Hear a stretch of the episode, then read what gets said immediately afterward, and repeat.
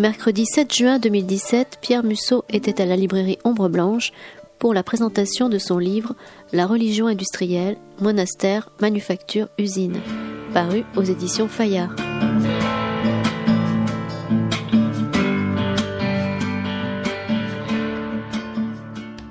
Bonsoir, euh, pardonnez-nous d'être un tout petit peu en retard, mais Christian nous a dit que 6h15 c'était l'heure adéquate. Alors peut-être je, me présente euh, d'abord et puis je vais évidemment passer euh, à l'essentiel, c'est-à-dire euh, au livre de Pierre, je suis Serge Regour, je suis professeur à l'université de Toulouse 1 et il se trouve que je connais Pierre depuis un certain nombre d'années et que donc Christian m'a demandé il y a quelques jours si je voulais bien accepter de faire la présentation. Je dis ça parce que j'ai récupéré euh, le bouquin euh, vendredi. Quand j'ai vu le bouquin, je vous avoue que j'étais euh, effrayé parce que je n'avais que le week-end de la Pentecôte que j'avais prévu comme un moment de repos. Et je me suis dit, je, pensais que le, le, le, bouquin était extrêmement austère et que ça annonçait pas nécessairement le week-end que j'avais prévu. Or, je dois le dire euh, sans la moindre euh, complaisance, se trouve que c'est euh, un ouvrage qui est extrêmement érudit, mais qui est extrêmement facile à lire. Je suis rentré dedans, et c'est plus de 600 pages, et je ne l'ai pas quitté, je l'ai lu jusqu'au bout, ligne à ligne, je trouvais le bouquin absolument formidable, et je l'ai dit d'autant plus que, au risque de passer pour un provocateur, euh, euh, spontanément, je n'aurais, je n'aurais pas été l'acheter, euh, malgré la considération, l'amitié et l'admiration que j'ai pour Pierre. je suis déjà débordé dans mes lectures, donc je n'aurais pas fait ce choix, en tout cas immédiatement et spontanément. Et donc, je, je l'ai lu comme une espèce de d'obligation cordiale. Et je trouve ce, ce, bouquin absolument euh, remarquable. C'est un des ouvrages les plus stimulants que j'ai lu depuis euh, fort longtemps. Euh, donc c'est ce que je voulais dire de manière euh, liminaire. Dire deux mots de, de, de Pierre, pas faire son CV parce qu'il est euh, évidemment euh, beaucoup trop euh, important. Nous le connaissons depuis quelques décennies. Entre mille autres choses, Pierre a été Monsieur Nouvelle Technologie à l'époque du cabinet de la culture de Jack Lang. Il a été directeur de la recherche à l'INA. Il est docteur en philosophie. Il est aujourd'hui professeur émérite de l'université de Rennes 2 et de Télécom Paris et il est, je pourrais décliner encore beaucoup d'autres qualités, mais la transition sera euh, peut-être avec euh, l'Institut des études euh, avancées de Nantes qui pour partie et peut-être euh, dans un partenariat avec l'éditeur Fayard. Et je pense que le travail euh, de Pierre, euh, dont on va parler immédiatement, est lié au rôle et aux recherches qu'il accomplit au sein de, de, de, de l'Institut avancé de, de, Nantes dont je viens de parler. Et donc je pense que ce serait peut-être bien qu'il qu'il en dise un mot, parce que ce sera aussi le, une manière de citer des auteurs dont il est très proche et qui euh, reviennent euh, euh, quelquefois ou plusieurs fois tout, tout, au long de l'ouvrage. D'une part, Pierre Legendre. Euh, il se trouve que je suis professeur de droit public et que Pierre Legendre, lui aussi, et beaucoup d'autres choses, mais que officiellement, en termes de CV, il, est euh, historien du droit. Il est, est professeur euh, à l'époque euh, des universités agrégées d'histoire du droit, même s'il est psychanalyste et beaucoup d'autres choses. Et que l'autre peut-être euh, figure très éclairante de, de, cet institut et dans les travaux de, de Pierre est également un juriste euh, qui s'appelle euh, Alain Supio. Et évidemment, pour moi, qui ne suis qu'un modeste professeur de droit public et qui me sent euh, très dans une position extrêmement modeste, ce qui est le cas de tous les juristes, à l'égard d'une discipline qui est évidemment de notre niveau pour moi, quand elle est évidemment aux mains de gens qui, qui en méritent le titre de, de, de philosophe, il m'est agréable de penser que de temps en temps des gens qui viennent de la sphère juridique peuvent également se retrouver dans ce type de, de recherche tellement éclairante à la fois pour euh, pour le passé parce que c'est une étude de, type euh, notamment on peut dire archéologique hein, sur sur l'histoire de l'Occident et euh, en même temps en termes de compréhension du, du, du, monde contemporain. Voilà ce que je voulais dire en forme d'introduction. Donc peut-être peux-tu dire quelques mots de, de, de l'Institut de, de, Nantes avant que l'on rentre directement dans le propos du, de l'ouvrage? Euh, merci, merci de ton accueil, de tes, puis l'accueil de la librairie euh, Ombre Blanche, et puis des mots euh, si gentils que tu as eu pour lire ce livre. Non, c'est vraiment ce que je pense. Ah oui, oui, mais je le sais. On est, j'ai enseigné pendant longtemps aussi à l'université dans, dans ton master à Toulouse 1, avec beaucoup de plaisir. Alors, effectivement, je suis depuis trois ans à l'Institut d'études avancées de Nantes. C'est une sorte de, de Villa Médicis pour les chercheurs du monde entier.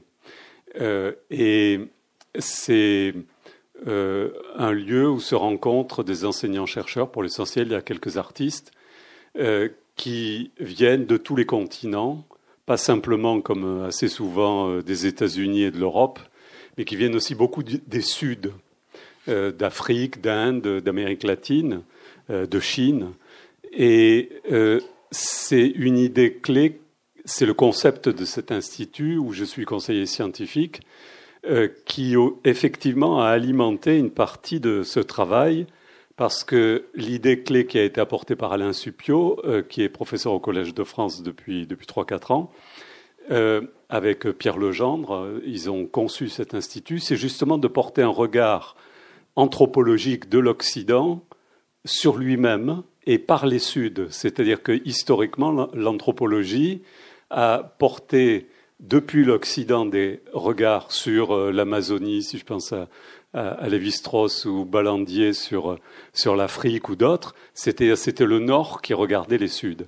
Et euh, l'idée de cet institut, c'est de regarder donc le Nord à partir des Suds.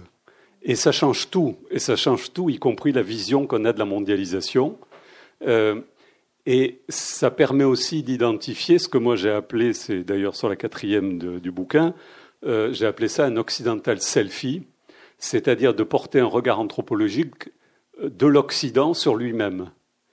Euh, et d'identifier, et c'est comme ça que je suis arrivé à cette euh, idée de religion industrielle, d'identifier la vision du monde que porte l'Occident euh, qui identifie pour moi l'Occident. Par Occident, j'entends en gros euh, les États-Unis, l'Europe euh, au sens large. c'est un concept l'Occident. C'est pas que une description géographique. je cite un, historien qui m'a beaucoup inspiré, un, historien américain, Roll Berman, qui a fait deux grands bouquins d'ailleurs, qui s'appellent Law and Revolution, qui sont traduits, La loi et la révolution, qui sont vraiment extraordinaires. Je vous recommande la lecture. Euh, et euh, Berman euh, donc a identifié l'Occident comme un concept et marqué par six révolutions. Et donc je me suis inspiré de ça. la révolution grégorienne, qui est celle du XIe, XIIe siècle, qui aboutit notamment à la grande séparation entre la papauté et l'empire avec une hiérarchie des pouvoirs, c'est-à-dire de, la hiérarchie du pape sur le pouvoir spirituel et de l'empereur sur le pouvoir temporel. Et puis les euh, cinq autres révolutions, c'est-à-dire anglaise, la réforme, pardon, la révolution anglaise, la révolution française américaine et la révolution russe. Et moi, j'ajoute même dans ma généalogie une septième révolution d'Occident, sur laquelle on reviendra sans doute. C'est la révolution managériale, qui est la révolution euh, américaine de la fin du XIXe et du, milieu du XXe siècle qui marque encore beaucoup aujourd'hui euh, le paradigme dans lequel on, est, euh, on inscrit notre vision du monde. Alors en même temps, par rapport à la logique du, du, chiffre que tu viens d'évoquer, il me semble qu'il y a deux, deux trilogies qui, qui s'imposent. D'abord, l'une, en fait, est, le, est le sous-titre de, de l'ouvrage et qui correspond à ce que tu appelles trois bifurcations. En réalité trois, trois étapes, euh, correspondant au monastère, à la manufacture et à l'usine. Et par ailleurs, même si elles sont en quelque sorte euh, différentes, parallèles ou superposables, il y a une autre trilogie qui apparaît euh, très rapidement dans, dans, dans les propos. C'est d'une part, un, l'Église, deux, l'État, trois, l'entreprise, comme finalement euh, trois étapes qui sont euh, elles-mêmes euh, en quelque sorte dans la même filiation produite par le catholicisme ou par le christianisme, pour être plus précis. Alors la première chose, et c'est la première question, c'est le titre, la religion industrielle. Évidemment, dit comme ça, on pense éventuellement à une approche plus technico-économique.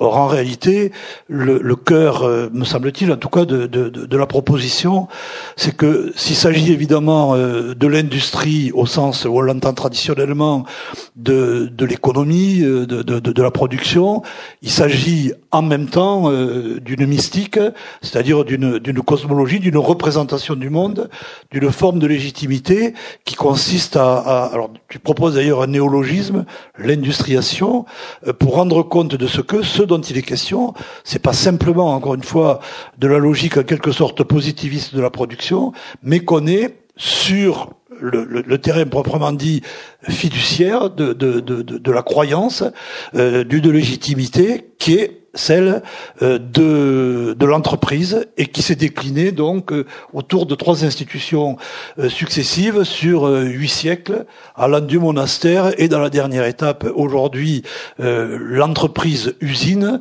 dont la dernière phase, je l'évoque puisque tu l'as mentionné in fine, serait la révolution managériale, l'étape du, du management ou du cyber management. Alors peut-être est-ce que tu peux de cette trame préciser un petit peu les choses et les, différentes césures ou, bifurcations, mais peut-être que revenir sur, euh, sur la définition de manière peut-être plus précise que je ne l'ai fait moi-même.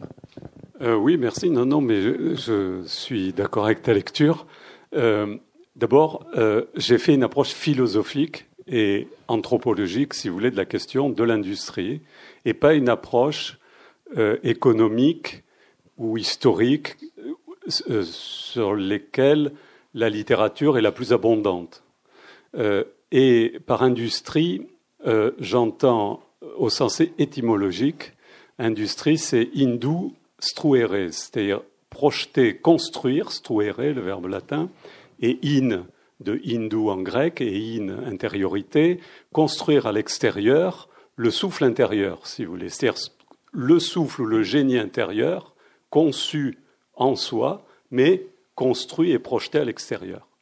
Et ça, c'est euh, une. Alors, le mot industrie a évolué dans sa signification, mais euh, il est toujours resté euh, cette idée centrale, c'est-à-dire construire à l'extérieur, ce qui va donner le grand programme de Descartes et Francis Bacon, maîtriser la nature avec la science. Hein, à l'époque, c'est au XVIIe siècle. Et puis aujourd'hui, avec la technoscience euh, notamment. Et cette euh, idée d'industrie, euh, j'ai parlé de religion industrielle, c'est un terme qui a déjà été employé par d'autres auteurs, que je rappelle rapidement, c'est Eric Fromm notamment, ou Gunther Anders, et puis Pierre Legendre, que j'évoque assez longuement. Par religion industrielle, euh, j'entends pas religion au sens classique du terme. Je pense que le terme religion est un, terme usé et qu'il faut entendre, même si je l'ai employé là, euh, il faut entendre l'architecture fiduciaire. C'est Paul Valéry a une très belle définition. Il dit que la structure fiduciaire qu'exige tout l'édifice de la civilisation est œuvre de l'esprit. Ça veut dire quoi? Ça veut dire que toute civilisation est construite sur une architecture de croyance fiduciaire, ça vient de fides, la foi, et donc euh, toute civilisation, toute culture est, si vous voulez, accrochée à un clou, accrochée à un clou qui la fait tenir. Et c'est en ça que je cherchais à identifier l'occidental selfiste, c'est-à-dire quel est le clou qui fait tenir tout, tout, notre système de croyance, notre foi collective. Et pour le faire, j'ai dépassé le phénomène dit d'industrialisation, qui lui est un phénomène historique bien connu, en gros, pour simplifier, qui démarre vers 1800 et qui se poursuit depuis plus de deux siècles à, travers une série d'évolutions qui, est née largement en Europe, notamment en Grande-Bretagne. Mais euh, ce phénomène qui a donné lieu à la grande bifurcation historique, c'est-à-dire celle qui a fait que l'Europe et les États-Unis sont rentrés dans l'explosion euh, industrielle et ce qu'on appelait la croissance économique, etc. Alors que d'autres cultures, d'autres civilisations, je pense notamment à la Chine, a refusé, alors qu'elle avait toutes les technologies, même plus que l'Europe. Elle avait l'imprimerie, elle avait la boussole, elle avait la, poudre. Bon, ce qui veut dire que c'est bien un choix de société.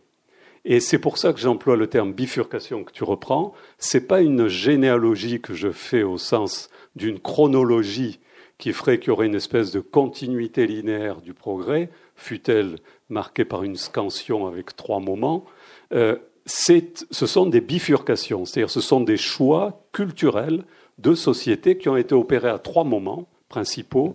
À l'intérieur, il y a des sous-bifurcations, si vous voulez, mais je vous résume.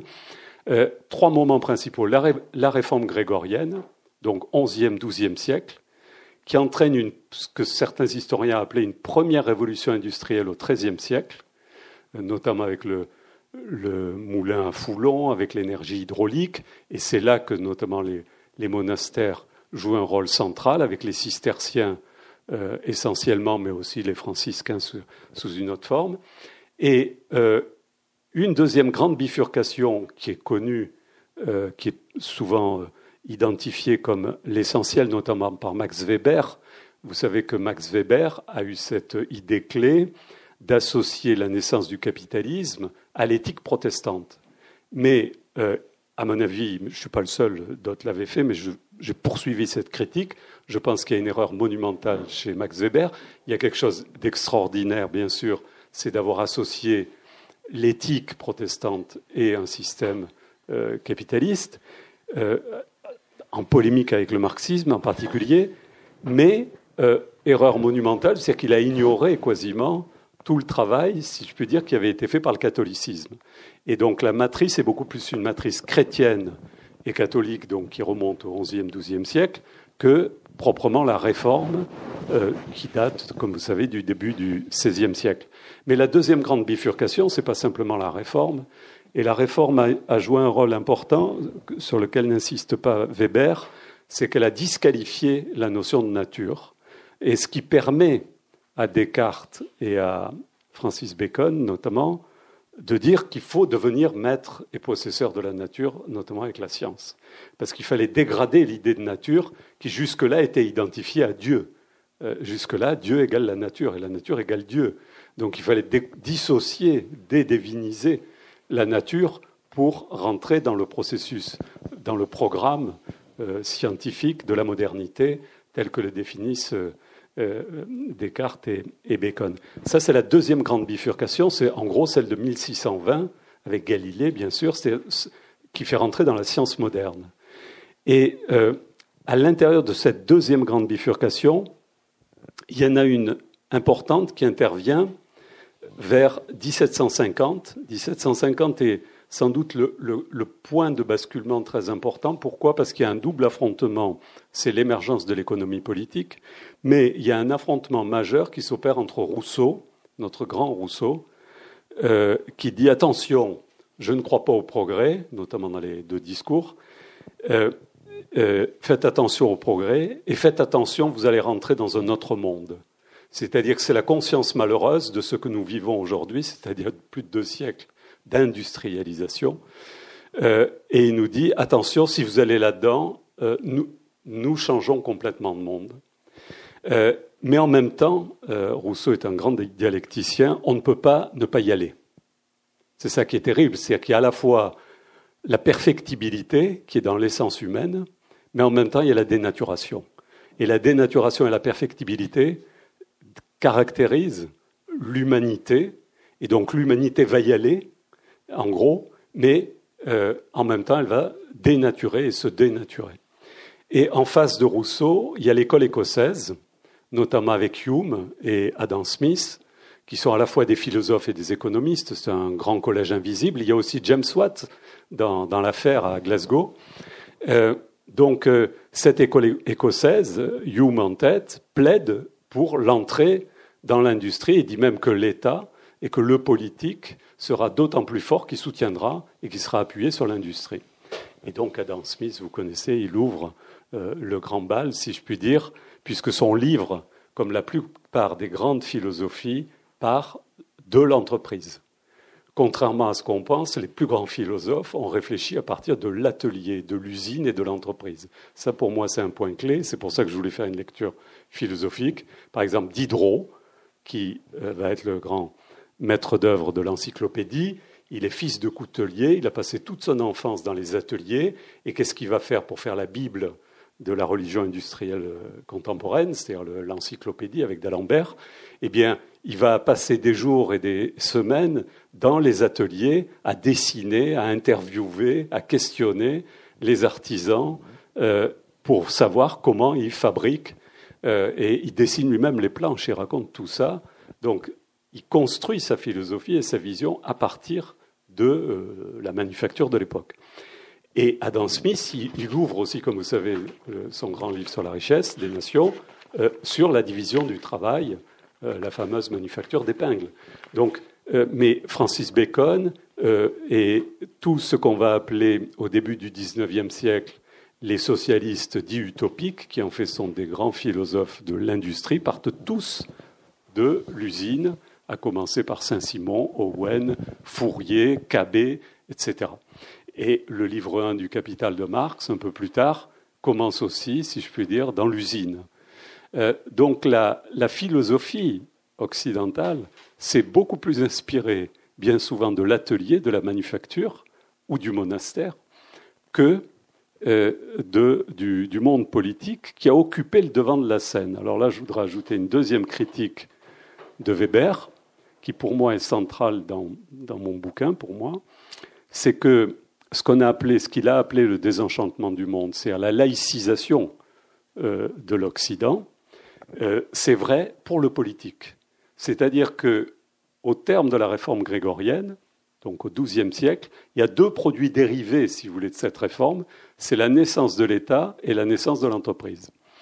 Et l'État va prendre le pouvoir, si je puis dire, pouvoir temporel, bien sûr, et va occuper le devant de la scène.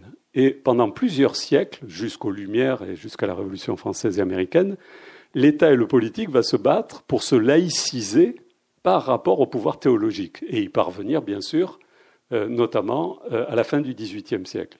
En revanche, dans l'arrière-boutique, si je puis dire, en coulisses, il y a une autre religion que les religions politiques qui se développait, c'est la religion industrielle.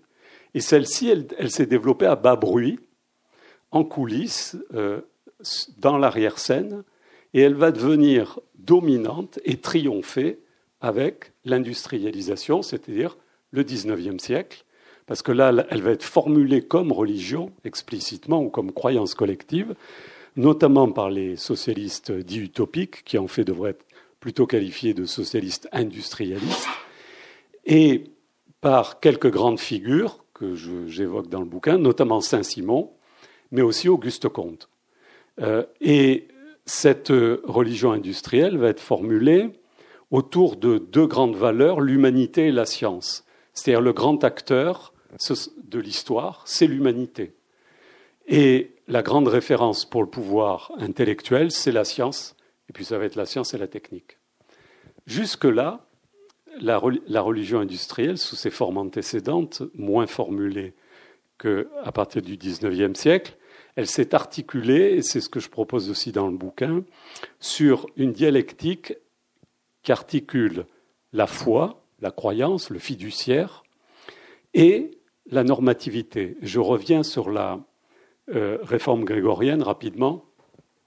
Dans la réforme grégorienne, il s'est passé ceci de très important qu'a beaucoup analysé donc Harold Berman, l'historien que je citais, et Pierre Legendre, dans ses travaux, notamment les leçons 9 sur le monument romano-canonique, euh, livre aussi dont je vous recommande la lecture, euh, ils ont montré ce, point clé, c'est que au XIe siècle, la réforme de Hildebrand, le, pape Grégoire VII, euh, consiste à fixer les rapports entre pouvoir spirituel et pouvoir temporel, et va rencontrer cette réforme euh, papale, va rencontrer la récupération des vestiges du droit romain qui vont être assemblés notamment par le décret de Gratien en 1140.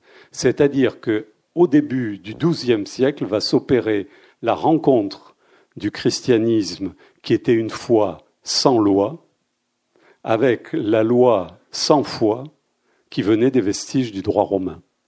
Et donc va s'opérer cette grande articulation entre la foi et la loi, la croyance et la norme. Et ce point est clé pour moi, parce que toute institution, que ce soit le monastère, l'usine, la manufacture ou l'État ou autre, fonctionne sur le fait qu'on troque la croyance dans l'institution contre la normativité. Ça explique la fameuse servitude volontaire de la Boétie. Pourquoi acceptons-nous ou souhaitons-nous la servitude volontaire? C'est parce qu'on croit dans les valeurs que porte une institution et qu'en retour, elle nous renvoie l'interdit et euh, la loi, la norme.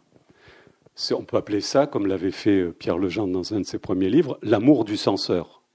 L'amour du savoir va me renvoyer la normativité. L'amour de la République va me renvoyer la normativité. L'amour de la patrie va me renvoyer la loi, etc. Donc on passe notre temps, si je puis dire, dans n'importe quelle civilisation, mais notamment là je reste sur l'Occident, à troquer la foi contre la loi. Sinon, on n'accepte pas la loi et la normativité.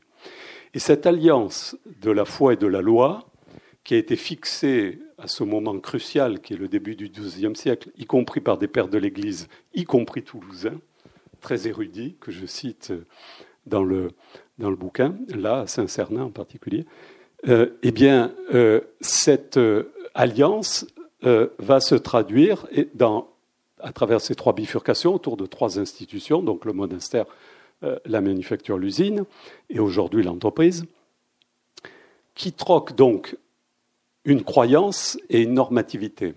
Alors, dans le monastère, c'est classique, il y a une formule ora et labora.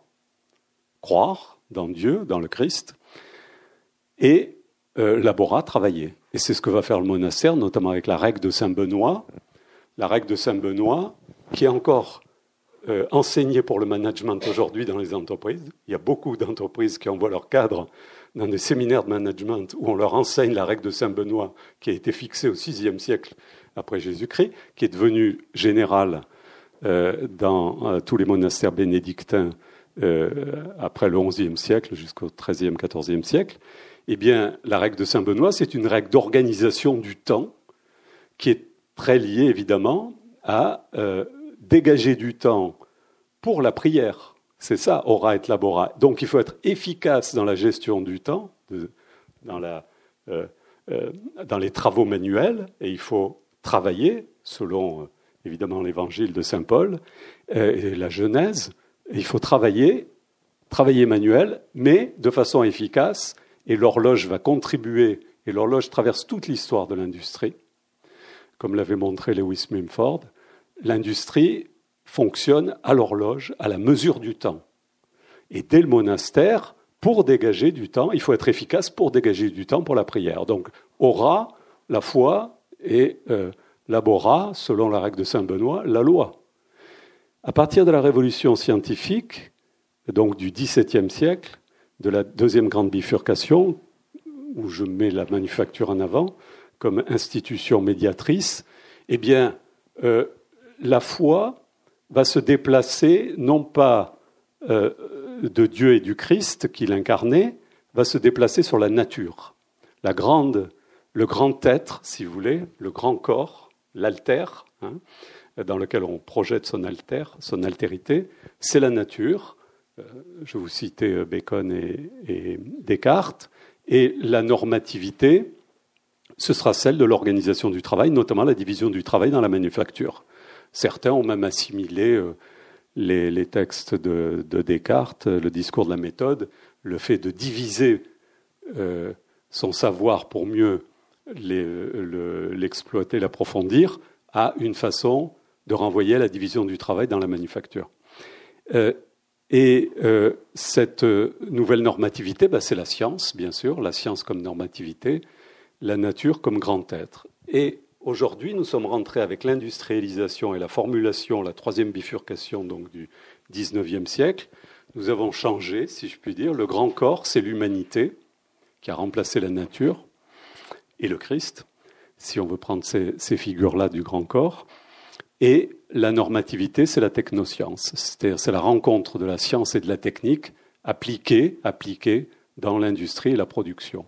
Et nous sommes dans ce grand récit euh, qui perdure et qui, a subi, si je puis dire, une ultime euh, bifurcation que j'évoquais, c'est celle de la révolution managériale, qui a été une révolution portée aux États-Unis essentiellement, mais pas que, par les ingénieurs à la fin du XIXe siècle, qui a abouti au terrorisme, qui a abouti donc à l'organisation scientifique du travail, euh, et euh, qui a été réactualisé, revisité au terme de la Seconde Guerre mondiale dans les années 1940-50. Alors, juste un mot là-dessus, parce que ça nous rapproche du monde dans lequel nous sommes, si vous voulez. Qu'est-ce qui s'est passé à cette période, c'était pendant la Seconde Guerre mondiale, essentiellement aux États-Unis. Beaucoup ont de grands intellectuels. Euh, je vais en citer deux. C'est James Burnham qui publie en 1941 un texte qui s'appelle The Managerial Revolution, donc la révolution managériale, ce qui est en train d'arriver dans le monde. Et qu'est-ce que dit James Burnham? Il dit aujourd'hui, nous allons dépasser le capitalisme et le socialisme par une nouvelle révolution, qui est la révolution des managers, c'est-à-dire des dirigeants d'entreprise. Et donc ça, c'est au-delà du socialisme et du capitalisme. Euh, le texte a été publié en français sous le titre L'ère des organisateurs, préfacé par Léon Blum. Et il faut savoir que Burnham avait été un dirigeant et un ami de Trotsky, et qui va devenir un, prof aux États-Unis, et in fine d'ailleurs assez proche de la CIA. Mais euh, un penseur, donc, si vous voulez, de, de la direction d'entreprise.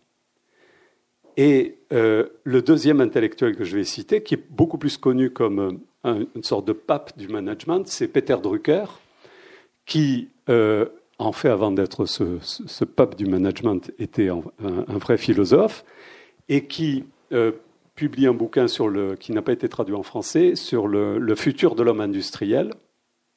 Qu'est-ce qu'ils constatent tous les deux, Burnham et, et Drucker de façon différente? C'est que le politique a failli. Et c'est comme ça que j'explique l'effondrement des religions politiques et la liquidation du politique aujourd'hui, qui n'est pas simplement une crise de la représentation politique comme on l'analyse, je dirais que c'est superficiel, c'est beaucoup plus profond que ça. C'est l'épuisement historique de la religion politique, qui est en train de, se, de trouver des béquilles momentanément dans le management et dans la religion industrielle.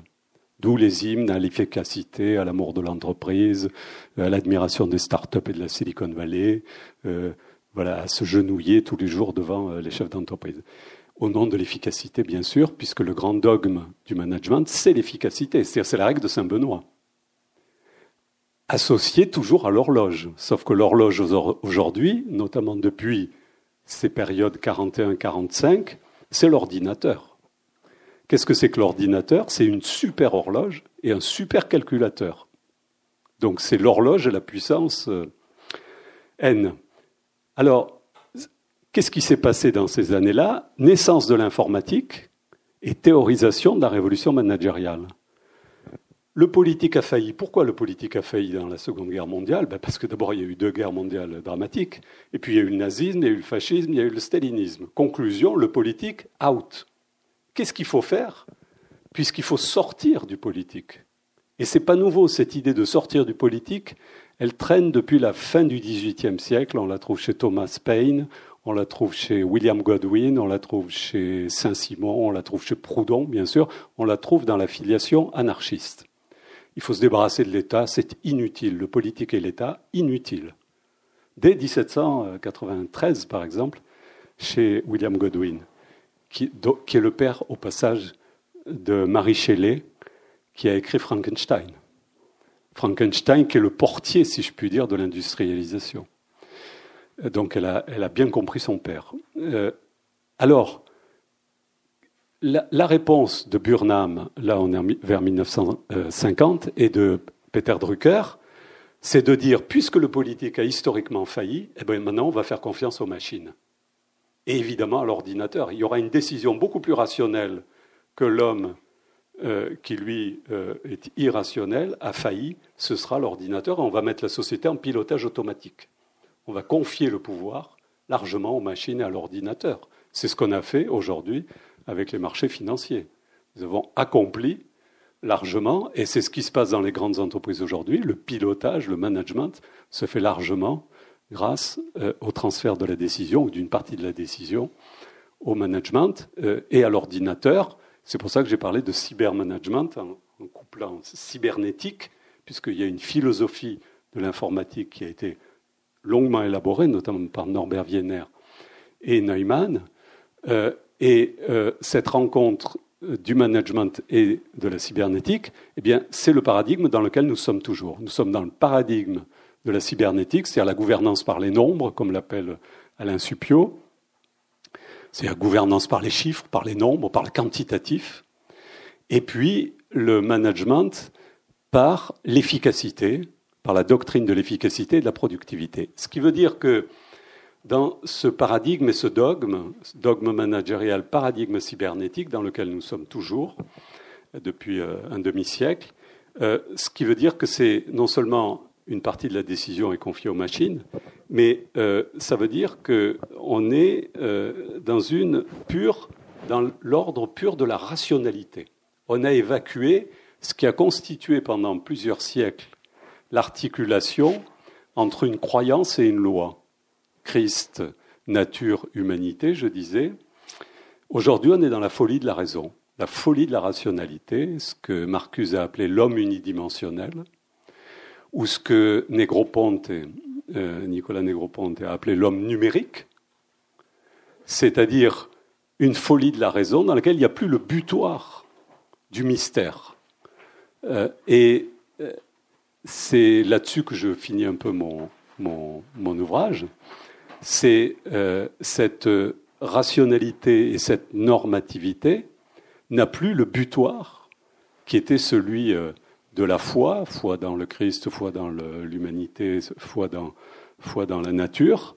Et euh, aujourd'hui, cet occidental selfie, c'est un regard porté donc sur l'Occident, euh, emporté par le tournoiement sur lui-même, si vous voulez, de la rationalité et de la normativité, au nom de l'efficacité, au nom de la rationalité machinique, et dans lequel nous sommes, nous sommes aujourd'hui euh, enfermés, mais qui est porté largement par l'institution contemporaine qui est celle de l'entreprise, et notamment de la grande entreprise, puisque c'est elle qui porte euh, à la fois le dogme managérial et qui porte euh, l'efficacité cybernétique, la combinaison des deux, et qui porte aujourd'hui la croyance que le politique a dilapidé. Et le politique l'a dilapidé pour deux raisons, et je termine là-dessus, dans un double mouvement d'épuisement, de technocratisation, et surtout de dilapidation du symbolique. C'est-à-dire qu'en se bagarrant, si je puis dire, pendant des siècles, pour se dissocier du théologique,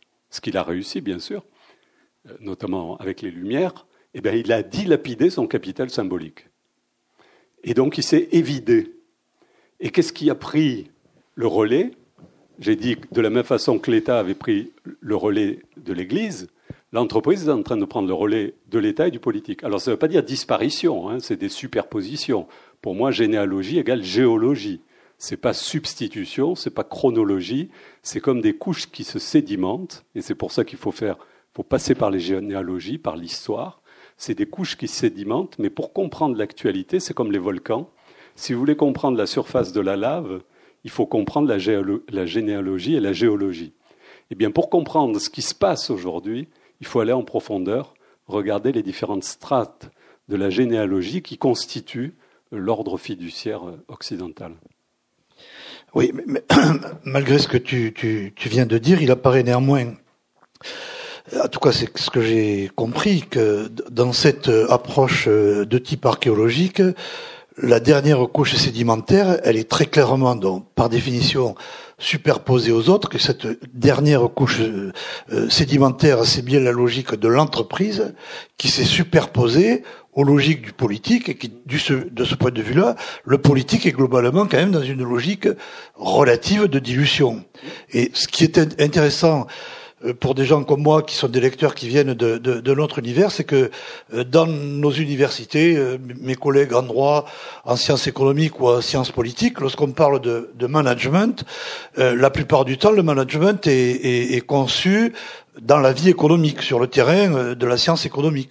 Or, en réalité, ce qui est montré de mon point de vue lumineusement dans l'ouvrage, c'est que dès l'origine, il y a un auteur que tu n'as pas euh, cité maintenant, mais que, que, tu cites en même temps que Burnham, Peter Drucker et d'autres, je fais allusion à Fayol, qui montre dès l'origine, c'est un des premiers inventeurs donc du, management, et qui dès l'origine montre que le management, c'est-à-dire en fait in fine la substitution définitive de la légitimité du comment par rapport à la légitimité du pourquoi, la question du pourquoi dans nos sociétés ne doit plus se poser. La seule question qui doit se poser, c'est le comment. Mais d'entrée de jeu, il montre bien que c'est pas seulement pour l'entreprise, mais c'est pour l'État, c'est-à-dire pour la puissance publique, pour l'administration.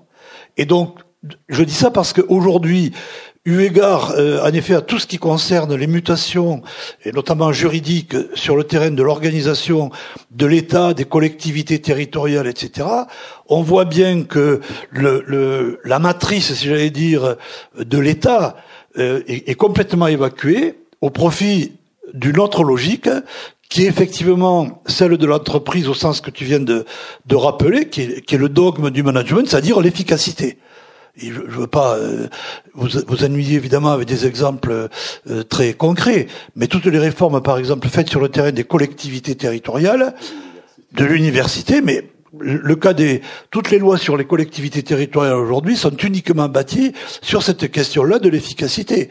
Pourquoi est-ce qu'on passe du jour au lendemain de, de, de, de 24 régions à, à 12 Il n'y a aucune autre justification que effectivement, logique d'ailleurs aussi du nombre de, de euh, parce que ce sera plus efficace.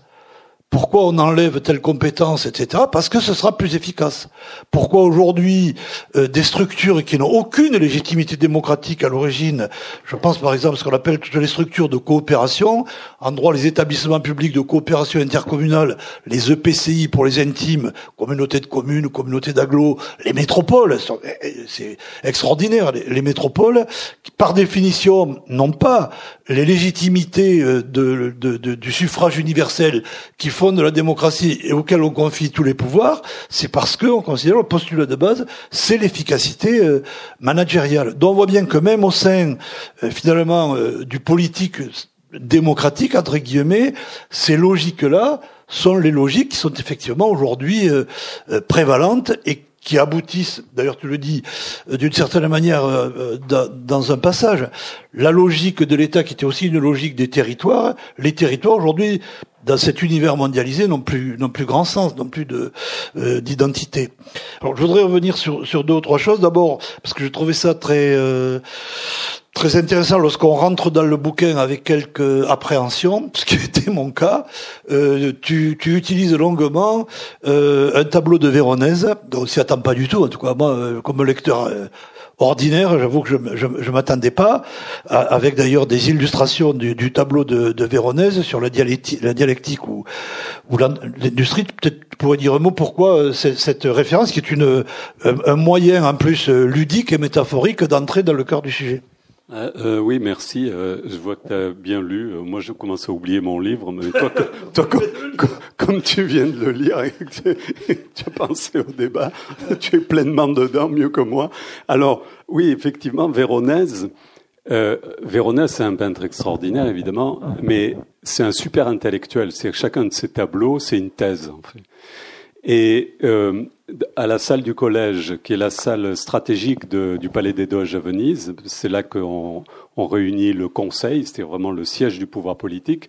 Il a peint le plafond suite à un incendie, il a refait le plafond en 1577, et donc il a fait euh, 17 toiles, et il y en a une euh, qui s'appelle l'industrie ou la dialectique déjà, donc une ambiguïté extrêmement euh, qui, que j'ai essayé d'interpréter pendant plusieurs pages.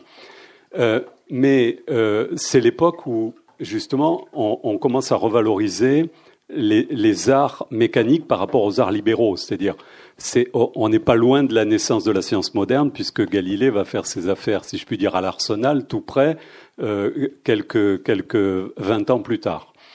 Donc c'est la période où on revalorise tout ce qui est technique, tout ce qui est ingénierie, tout ce qui est travail de, avec la main, avec les savoirs des, des, artisans, des corporations. Alors dans ce tableau de Véronèse, la, le personnage central c'est Minerve. Minerve c'est Athéna, c'est la même chose dans la mythologie romaine, c'est-à-dire c'est la, la déesse euh, guerrière de la sagesse aussi, et qui tisse, et qui se bat, Athéna avec Arachné, euh, pour faire la plus belle toile. Toutes les déesses de la mythologie grecque et romaine sont tisseuses et fileuses. Et donc, euh, cette Minerve a dans ses mains une toile d'araignée qui en même temps est un modèle mathématique, bien sûr, donc c'est un renvoi à la modélisation, c'est le lien entre le cerveau et la main. Bien sûr, l'industrie, c'est toujours euh, comme l'ont dit certains, la main pensante ou la pensée agissante. C'est ça qui est extraordinaire dans l'industrie. Euh, c'est cette capacité à associer la formalisation, la modélisation, et encore aujourd'hui, hein, avec euh, la réalisation, l'action. Mais ce tableau de l'industrie ou la dialectique est sur le plafond. Or, sur le plafond, elle est positionnée entre le, le dessin central.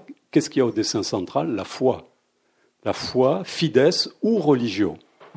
La foi ou la religion. Et que montre le regard de Minerve? Minerve renvoie son regard à celui de la foi. Et de l'autre côté, sa main indique un autre tableau qui est Venise, puissance temporelle. Autrement dit, l'industrie est placée entre la foi et la cité euh, au moment de son apothéose, c'est-à-dire entre le pouvoir spirituel et le pouvoir temporel. Elle sert de médiation, comme j'ai essayé de l'expliquer, entre la foi et la puissance. Et effectivement, la foi et la loi, je le fais aussi dans ces termes, tu, fais bien de le rappeler, Serge, euh, la foi, c'est ce qui répond à la question du pourquoi. Ça vient d'Isidore de Séville, un des pères de l'Église, VIe siècle. Isidore Séville dit il y, a, il y a deux choses fondamentales. Il y a pourquoi vivre la question du pourquoi, et donc il faut fixer des règles du croire, ça c'est la foi, quelle qu'elle soit, et puis comment vivre, c'est-à-dire les préceptes de comportement, les règles de vie, la normativité, la rationalité. Et donc le pourquoi et le comment. Et la foi et la loi, c'est ça, c'est répondre au comment et pourquoi. Et quand je vous disais aujourd'hui nous sommes dans la folie de la rationalité et de la normativité, y compris dans l'efficacité, ça veut dire qu'on répond plus à la question du pourquoi on ne répond plus qu'à la question comment ça marche. Comment ça marche, comment ça peut marcher mieux, comment on peut être plus efficace. Je vous renvoie à tous les discours que vous pouvez voir dans la presse tous les jours hein, et à la télé. On, passe son temps comment ça marche et comment ça peut marcher plus vite et mieux. Sauf que cette puissance techno-scientifique industrielle, on se pose sans, sans arrêt la question mais pourquoi? Quel est le sens de cette puissance, parce qu'on est rentré dans la folie de la rationalité et de la normativité. Et donc on a complètement évacué cette dualité des pouvoirs, parce que toute rationalité a besoin d'un butoir. Sinon, c'est la folie. Ça, n'importe quel psychanalyste. Et ce butoir, c'est le mystère. C'est-à-dire que toute société a un clou qui est un mystère qui la fait tenir. Si vous arrachez le clou, tout tombe. C'est la, la structure fiduciaire qu'exige l'édifice de la civilisation et qui est œuvre de l'esprit de Valérie. Et Valérie ne cesse de le répéter dans plusieurs textes, d'ailleurs. Il y a une. Parce que j'ai lu, euh, comme tout le monde, je crois, Huxley, le, meilleur des mondes, que j'ai souvent cité dans mes cours à, Sciences Po, et, tu donnes une citation de lui que je, ne connaissais pas, mais qui résume euh, pour partie. Évidemment, c'est un, condensé, c'est un, cliché, mais euh, je le cite dans une ère de technologie avancée, l'inefficacité et le péché contre le Saint-Esprit.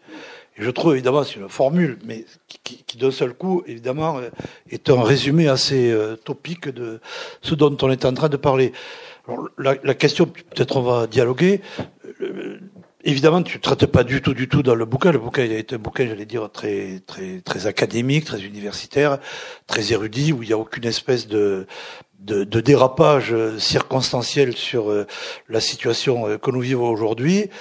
Mais pour le lecteur, en tout cas le lecteur que j'ai été, euh, notamment dans, la, dans le chapitre 7 euh, sur le cybermanagement et donc le, le, le, le, règne de la révolution euh, managériale et la dilution de, de l'État, on ne peut s'empêcher évidemment de s'interroger sur euh, euh, finalement l'adéquation, même le, caractère évident des conclusions qui sont avancées par rapport à ce que nous visons là aujourd'hui très circonstanciellement. Je veux dire par rapport, y compris aux échéances politiques auxquelles tu fais pas du tout allusion, j'entends bien, mais aux résultats des présidentielles, des législatives, etc. Euh, de ce qu'est finalement caricaturalement, ça n'engage que moi, là, ce que je dis, hein, c'est pas l'auteur qui dit ça, c'est moi, mais de, de, de du, du, macronisme, c'est-à-dire effectivement euh, de, de, de l'inutilité du, débat droite-gauche, euh, etc., puisqu'il n'y a pas, il n'y a pas de question de pourquoi, c'est du comment, et donc ce qui paraît évidemment, naturellement, euh, rationnellement le plus opérationnel, ben, c'est là encore l'efficacité, et l'efficacité, c'est surtout pas des controverses politiques euh, sans fin, et je me suis demandé si l'hypothèse selon laquelle on était là dans une espèce de, même de, de caricature, c'est-à-dire que si ça, si ça n'existait pas, la situation que nous vivons là depuis très peu de temps, depuis quelques mois, la lecture attentive de ton bouquin conduirait comme une forme euh, d'utopie, mais sans qualification euh, valorisante, de se dire, en fait, on risque d'arriver à ça. Sauf qu'on risque pas, ça y est, on y est. Alors je sais pas si c'est une outrance que je profère, ou si euh, mes propos sont de nature à, avoir ton acquiescement. Non, non, mais moi, je, effectivement, la nouvelle puissance euh, intellectuelle, c'est l'entreprise. Moi, je vais plus loin, c'est que l'entreprise n'est pas simplement une puissance productive, productrice de biens et de services, bien sûr. Euh, ça devient la puissance intellectuelle, c'est-à-dire qu'elle porte de plus en plus le sens, fut-il réduit à la normativité managériale et au dogme de l'efficacité et à la logique de, de l'informatique et du système d'information?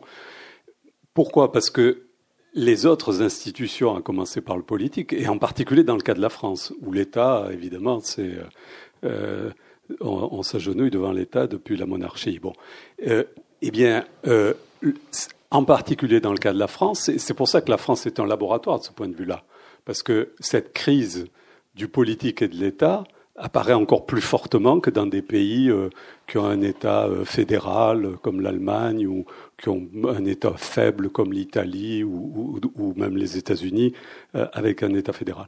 Et cette, on voit bien quotidiennement le politique faire appel dans l'amour de l'entreprise, depuis Chirac l'avait fait, Valls, tout le monde, cherche des, des béquilles, des soutiens, c'est-à-dire cherche du sens là où il n'arrive plus lui, à le produire suffisamment, parce qu'il a dilapidé son capital symbolique. C'est ça la grande question, à mon avis, de la crise du politique contemporain. Et donc c'est pour ça qu'il va chercher constamment, du côté de l'entreprise, une solution. Je lisais le discours de Macron, puisque citer Macron, à Bercy, en avril. Il dit ceci quand même. La véritable alternance, c'est l'efficacité. Mais il ne dit pas l'efficacité d'eux, parce que par exemple le général de Gaulle avait dit la, constitution de la Ve République, c'est l'efficacité des institutions, par exemple. Donc ça a un sens. Là, c'est l'efficacité en, soi, en, soi. Donc là, on trouve vraiment le dogme euh, managérial euh, qui vient, qui, à l'état pur, qui vient occuper l'espace du politique.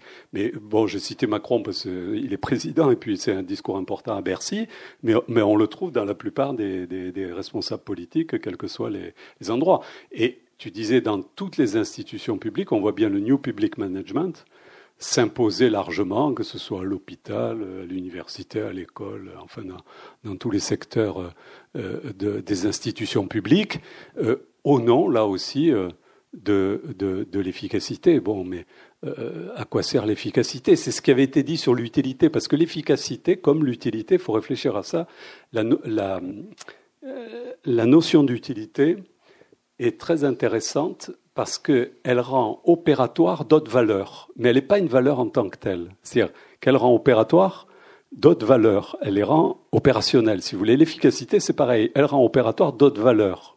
Mais s'il n'y a pas d'autres valeurs, si elle devient la finalité elle-même, vous voyez, on perd tout, toute signification. Et c'est bien euh, l'état dans lequel est, aujourd'hui euh, l'Occident, dans cette folie de la rationalité qui, pose vraiment question, c'est-à-dire euh, la fuite en avant dans le comment, dans la puissance, dans les machines, dans, euh, l'efficacité managériale, etc., mais avec un problème majeur de, sens. Inversement, la Chine, qui est rentré depuis 1978 dans l'industrialisation et pas dans la vision du monde industriel, c'est-à-dire que j'appelle l'industriation pour différencier industriation comme vision du monde, industrialisation comme phénomène historique. Eh bien, la Chine va avoir un problème inverse, à mon avis, et va avoir de plus en plus le problème inverse, c'est qu'elle est rentrée dans l'industrialisation à toute vitesse, alors que ça correspondait absolument pas à sa, vision du monde originel. Par exemple, en 1793, je cite, l'empereur chinois a écrit au roi au roi d'Angleterre euh, et lui dit Mais nous, on n'a rien à faire de toutes vos innovations. On n'en veut pas. Nous, on veut la stabilité, l'immobilité du monde. Donc, euh, laissez-nous tranquilles avec vos innovations. Or, aujourd'hui, toute la journée, il faut innover, innover, euh, innover partout, innover chaque minute et chaque seconde. C'est le dogme actuel dans, tous les secteurs qui fait appel à l'innovation, comme une fuite en avant dans le mouvement et dans la technologie. Les deux éléments caractéristique, à mon avis, de, cette euh, époque, et Georges Ballandier l'a bien montré dans tous ses travaux, euh, c'est la technologisation généralisée, en particulier grâce à l'informatique, et le mouvement en soi, le mouvement, la vitesse, euh, y compris dans l'innovation, le tout au nom de, cette, de ce dogme de l'efficacité. on, va, donner la parole, mais euh, j'avais pas du tout euh, été euh, frappé par ça. En fait, quoi, je l'avais pas, pas lu. Vous l'avez lu d'une autre manière, mais à plusieurs reprises, tu as parlé, c'est pour essayer d'éviter, en tout cas, une, un malentendu de mon point de vue. Tu as dit finalement, in fine, ce qui reste, c'est la rationalité. Mais en même temps, dire la rationalité aujourd'hui, ça a l'air positif. Moi, j'avais lu, j'avais compris une rationalité donc, en poussant le bouchon un peu loin, on pourrait se dire que, eu égard aux définitions euh, simplement anthropologiques, c'est une rationalité dont on pourrait soutenir sans paradoxe qu'elle est, eu égard encore une fois à une conception anthropologique, elle-même irrationnelle. Et donc, si tu veux, ma, ma, ma, ma c'est pas une critique, ma réserve, mon interrogation, c'est entre la rationalité et une rationalité, qui évidemment, euh, en termes de codage linguistique, ne renvoie pas la même chose. Ah, je nuancerai parce que, à la fin, je cite Vernon qui rejoint ce que tu dis, c'est-à-dire l'Occident ne peut plus prendre sa pensée pour la pensée du monde, sa, pensée du, monde pour la pensée du monde. Je, mets sa citation en exergue. Mais euh, je pense qu'il y a plusieurs formes de rationalité. Pour simplifier, euh, je dirais qu'il y en a trois. Il y a la rationalité qui obéit à la logique et au principe de non-contradiction la, rationalité, disons, aristotélicienne, qui est maniée essentiellement dans la rationalité scientifique. Il y a une deuxième forme de rationalité qui est celle du rêve, c'est-à-dire celle qui accepte la contradiction et qui organise les mythes, qui organise les rites, et dans toute société, dans tout individu, la moitié de sa vie, je pourrais dire, il passe à rêver, non seulement la nuit, mais le jour. Et dans le rêve ou dans le mythe, on accepte la contradiction. C'est dire l'enfer, c'est dire le paradis. C'est la même chose.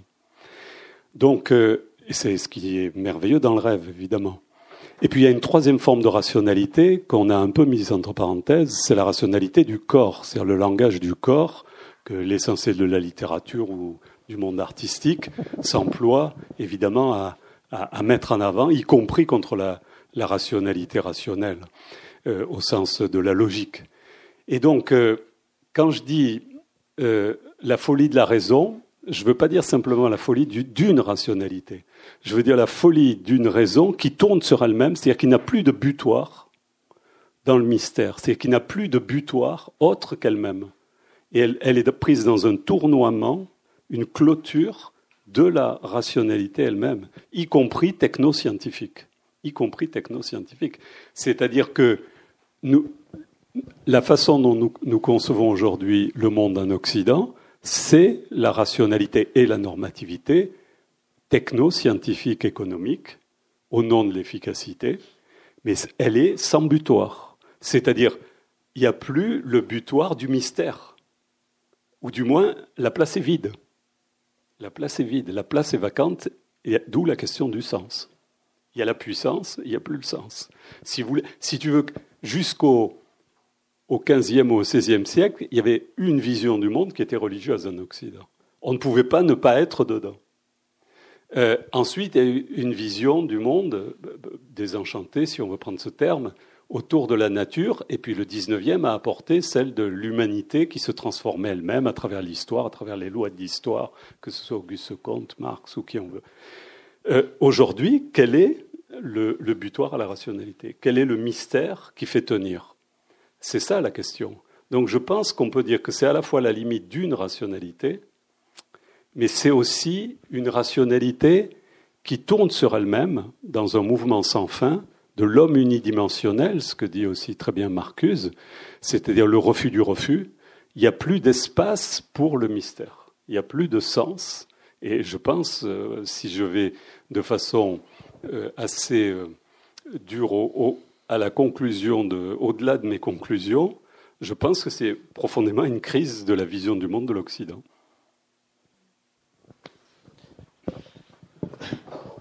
C'est le moment Merci, merci, c'est très très intéressant. Je voulais vous demander si euh, les, cette espèce de, de, quête de spiritualité euh, à laquelle on assiste maintenant un petit peu partout, alors que ce soit le yoga, le bouddhisme, tout ce qui euh, arrive, nous arrive en Occident, toute cette quête que l'on va, tout ce qu'on va chercher ailleurs, est-ce que vous interprétez que c'est, ça fait partie de religio et fides, ou bien est-ce que c'est une façon d'essayer de combler ce vide euh, dans le cadre d'un inconscient collectif? Ou est-ce que c'est une autodéfense? Comment est-ce que vous l'interprétez Et est-ce que vous pensez qu'il y a une solution de ce côté-là Qu'il y aurait peut-être une solution Ou bien c'est très faible comme mouvement Peut-être que ça manque de, vérité Je ne sais pas. Euh, si, tu permets, je, voudrais euh, prolonger euh, cette question qui, me paraît que j'avais aussi à l'esprit, mais du coup, si vous m'autorisez, je voudrais la, prolonger parce qu'il y a une question qui est qui, qui est pas évoquée, c'est pas du tout le sujet.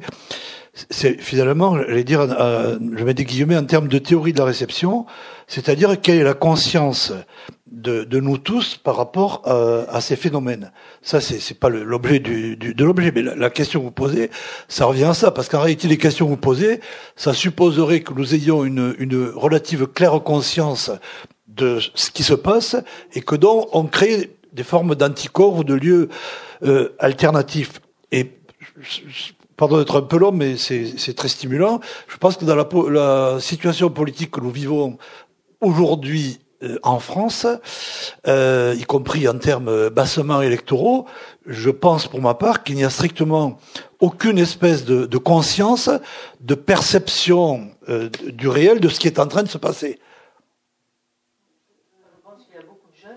Oui, oui, mais par exemple. Bien sûr. Je pense qu'il y a un décalage total entre ce que, je pense en effet être le réel et, la perception qu'on en a. Moi, j'ai mis aussi un exergue, euh, en tête de chacun des chapitres, j'ai mis une citation. Et il y en a une de Marx qui est Toute critique commence par la critique de la religion. Et donc, je pense qu'il faut identifier que l'Occident a une religion, au-delà de la matrice chrétienne, bien sûr, et, et c'est ça que j'appelle la religion industrielle. C'est l'Occident a, et c'est pour ça que je parle d'occidental selfie. Donc, déjà, pour moi, le travail d'intellectuel, c'est déjà faire ce travail critique de prise de conscience de notre propre vision du monde. Parce que vu d'ailleurs, justement, je parlais des Suds ou d'ailleurs, euh, l'Occident se présente comme laïque, désenchanté, euh, etc., sans religion, hors les droits de l'homme. Mais je pense profondément, après avoir fait ce travail, qu'il a une religion très puissante, certes bâtie sur la matrice chrétienne, et qui a pris euh, cette au terme de ces différentes bifurcations, de tout ce long travail d'élaboration, la, forme de la religion industrielle. Donc la prise de conscience est extrêmement importante, non seulement pour nous-mêmes, mais pour le dialogue. Parce que pour moi, la mondialisation peut être une opportunité. Si ce n'est pas réduit à la compétition et à la guerre économique, c'est une opportunité magnifique de dialogue, de compréhension des visions du monde euh, qu'on peut faire aujourd'hui grâce euh, à ce qu'on appelle la mondialisation, à des échanges commerciaux, intellectuels et autres qui se sont beaucoup développés. Mais en même temps, euh, ça peut prendre aussi des formes conflictuelles, guerrières, dramatiques. Mais c'est pour ça aussi qu'il faut la prise de conscience de ce que nous sommes. Quant à ce que vous évoquiez, je dirais que la dernière forme de religiosité occidentale au sens classique du terme, ce serait le New Age. C'est le New Age qui s'est beaucoup développé aux États-Unis dans les années 70-80, qui a beaucoup inspiré la Silicon Valley, encore beaucoup aujourd'hui d'ailleurs. C'est une sorte de mélange de bouddhisme, de, de, disons, de syncrétisme, euh, de religiosité associée au développement technoscientifique, justement et qu'on a très bien vu chez des qu'a beaucoup mis en avant, mettons Steve Jobs, euh, comme, comme, comme forme même de son identité, et qui est encore très prégnant aujourd'hui. Et c'est pour ça qu'on le retrouve chez beaucoup de jeunes aujourd'hui qui sont très accros au techno, si on veut. Et parce que la technique porte en elle-même des formes de religiosité. Elle n'est pas qu'une fonctionnalité, la technique, ça sert à quelque chose. Elle, porte aussi une vision culturelle du monde, la technique avec elle. Elle est fictionnalité et fonctionnalité. Et donc cette religiosité, Simondon a beaucoup insisté là-dessus, sur cette religiosité. Au début, c'est la magie ou c'est l'émerveillement. Rousseau insiste beaucoup là-dessus aussi. Il dit euh, dans les mille ou ailleurs, à tout, l'émerveillement qu'on a à faire la découverte de la technologie, le canard. Ou chaque... Il y a un côté magique dans la technique. Hein. Il n'y a qu'à prendre un smartphone ou ce que vous voulez. Il y a un côté magique. Et ce, ce sur quoi d'ailleurs tous les GAFA, là, comme on les appelle, les Google, Apple et autres, font leur promotion sur la magie technologique. Mais la technique elle-même porte cette magie ou cet émerveillement. C'est d'ailleurs pour ça que les Grecs s'en méfiaient beaucoup. Euh, et euh, en même temps, elle est fonctionnelle. Donc il y a une forme de religiosité, de magie déjà inscrite dans la technologie elle-même. Et s'y ajoutent des formes comme le New Age, qui est certainement la dernière forme de religiosité nouvelle dans l'Occident, d'après les historiens des, religions, là au sens classique, Hervieux Léger ou d'autres insistent beaucoup là-dessus, sur euh, l'émergence avec le New Age d'une forme de vision du monde liée à la technoscience. Je vous amène le micro.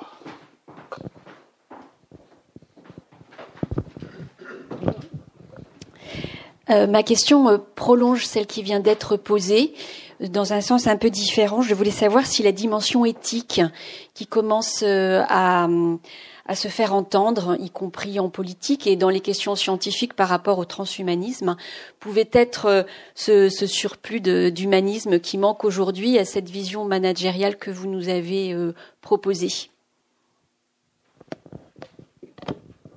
Oui, dans tous les domaines, il y a les questions d'éthique se sont développées, notamment dans le secteur des biotechnologies, des technologies du vivant, voire euh, du transhumanisme.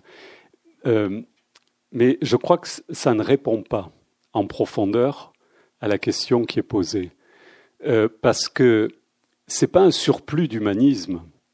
Là, je vais citer Bergson, que je cite dans le texte aussi. C'est que Bergson dit que la la, mystique a créé la mécanique. Ça renvoie à ma vision de l'industrialisation qui crée l'industrialisation, si vous voulez. C'est qu'il fallait avoir une vision du monde qui soit celle de la maîtrise euh, de la nature par les sciences appliquées dans les techniques et l'industrie. C'est pas du tout évident. Hein. C'est une construction incroyable. Hein. même, même au XVIIe, on n'imaginait pas qu'il fallait appliquer la science. La science, c'était la culture. Et c'est après Francis Bacon notamment dans la Royal Society, puis dans les académies, qu'on va dire, ah, il faut appliquer la science. Et c'est au 19e seulement, parce que nous, on a l'impression que ça a toujours été comme ça, qu'on va, qu'on va faire se rencontrer la science et la technique dans l'industrie. Donc c'est très récent, ça a à peine deux siècles, la technoscience. Hein. Et aujourd'hui, on voit de plus en plus que les sciences sont pilotées par les techniques. Pourquoi? Parce qu'il faut des moyens fantastiques sur le plan technologique, tous les labos le savent, euh, pour euh, faire des développements. Regardez sur le CERN, par exemple, ou dans les, grands, les, grands, euh, les grands développements technologiques, scientifiques, pardon, ça demande une cité technologique et industrielle fantastique. Si pour le spatial, pour, pour, pour la recherche en physique théorique, pour des tas de... Bon. Donc la technoscience, c'est quelque chose de, de moderne, de très récent, qui a à peine deux siècles. La question que donc ce n'est pas une question simplement d'humanisme ou de retour à l'humanisme.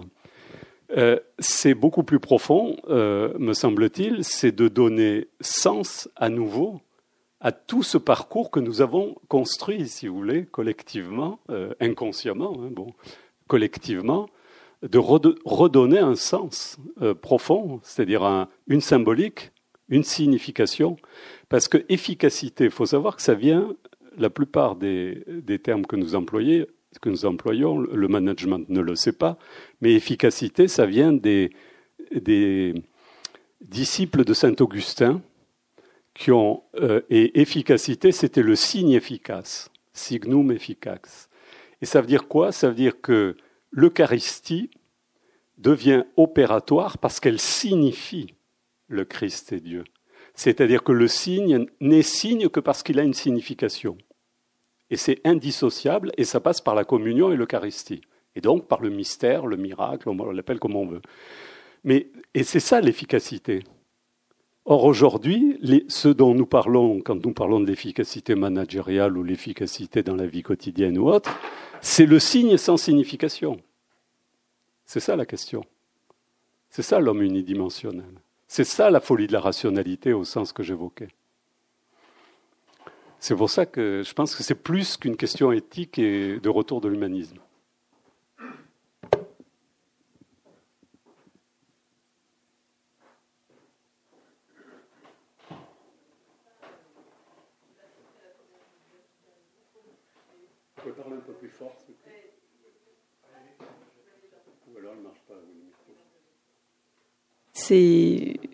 Moi, il me semble aussi qu'il y a un autre mot, euh, je ne sais pas si vous l'avez abordé du coup, je viens juste d'arriver, euh, la question de l'efficience. C'est-à-dire qu'il y a deux niveaux, l'efficacité c'est absolu et l'efficience c'est par exemple euh, la question de, de, la production par rapport à un certain nombre de, ressources. Et quand bien même, en effet, il faut, faut, aussi être attentif à non, pas non plus se faire illusionner par, par les mots, puisque il me semble que il n'y a pas plus inefficace ou inefficient que le système productif industriel, que le mode de production industriel contemporain. Prenons juste l'exemple de l'industrie de la viande. Euh, tout ce que ça nécessite en termes d'apport, d'eugénisme, de, euh, voilà, de, de recherche, d'industrialisation de, de la production de protéines, en passant par évidemment tout ce que ça signifie aussi en termes de souffrance animale et, humaine. Euh, pour tout ça, avoir un apport euh, de type euh, calorifique carné qui est parfois inférieur dans un régime alimentaire que certains apports de végétaux, on arrive et, donc les effets également destructifs sur tout ce qui relève de l'acidification de, des océans de par les déjections par milliards qui sont qui sont les, rebuts de, tout le processus d'engraissement de tout ça. Enfin, euh, et ça, c'est juste un exemple. Prenons aussi d'autres exemples d'industrie, euh, ne serait-ce que par exemple ce qui se développe dans l'industrie du sexe. Voilà, prenons aussi des choses parce que dans ce phénomène d'industrialisation, il y a aussi euh, une industrialisation de, de des relations humaines, quand bien même aussi les rencontres. Donc il me semble que, enfin, le mot efficacité a beau être dit, il me semble que c'est inefficace et je dirais même c'est inefficient et pour faire un petit jeu de mots aussi, un système totalement déficient, euh, il me semble. Après, est-ce que vous avez étudié du coup euh, dans le livre aussi euh, toute l'approche de Ivan Illich, donc qui a pensé à la question de l'outil convivial, d'un mode de production post-industriel de type en effet convivialité avec ce qu'il appelle lui l'austérité, qui est en fait de de réfléchir aussi sur la question de, des auto-limitations, bien sûr, sur se réinterroger sur les propres besoins. Et, euh, et du coup comment en effet euh, il y a eu beaucoup de penseurs euh, également Papanek design pour une pour une pour une vie réelle etc beaucoup d'autres penseurs qui, qui ont pensé évidemment d'autres modèles alternatifs qui permettraient aussi de se réapproprier à la fois le mode de production d'une façon partagée, euh, co-constructive euh, pour le bien de tous, avec euh, des aménités positives tant bien pour les humains, mais aussi pour tout l'écosystème à tous les niveaux. Voilà. Est-ce que vous avez aussi donné du coup des pistes un petit peu qui donnent, disons des des pistes d'utopie concrètes sur ce qui est possible à faire, puisque lui-même aussi dans la convivialité dit que la catastrophe peut aussi se transformer en crise que si on voit que cette crise n'est pas juste une crise partielle, mais bien une crise du, système productif industriel total, et que et que la crise aussi, ça peut être aussi une, opportunité. En revanche, évitons la catastrophe et des catastrophes industrielles qui ont prouvé l'inefficacité du modèle. Il y en a eu déjà beaucoup. Il va sans doute en avoir d'autres. Et, donc la question, c'est à quel moment le déclic dans la conscience, puisqu'il me semble que au jour le jour, les, gens sont de moins en moins satisfaits de leur vie euh, de leur la, mécanisation et la machinisation, euh, voilà, leur, absorption par la méga machine, et que de toute façon, euh, ce mode de production industrielle a un début, donc il aura une fin, et donc il s'agit désormais d'inventer les possibles d'un après ce mode de production industrielle. Et aujourd'hui, les sciences et les techniques, avec ça, on peut faire, on peut faire beaucoup. Mais et là, j'en finirai pour citer aussi quelque chose, c'est les des, Raphaël et je sais plus Madame Larère qui ont écrit faire, euh, penser et faire avec la nature. Et il me semble qu'en effet il y a deux paradigmes. Il y a faire, donc euh, le côté démiurgique, partir de zéro et faire. Typiquement, voilà le génie génétique qui veut réinventer euh, des végétaux, qui produit la plupart des animaux d'élevage sont des animaux génétiquement modifiés. Et il y a le faire avec.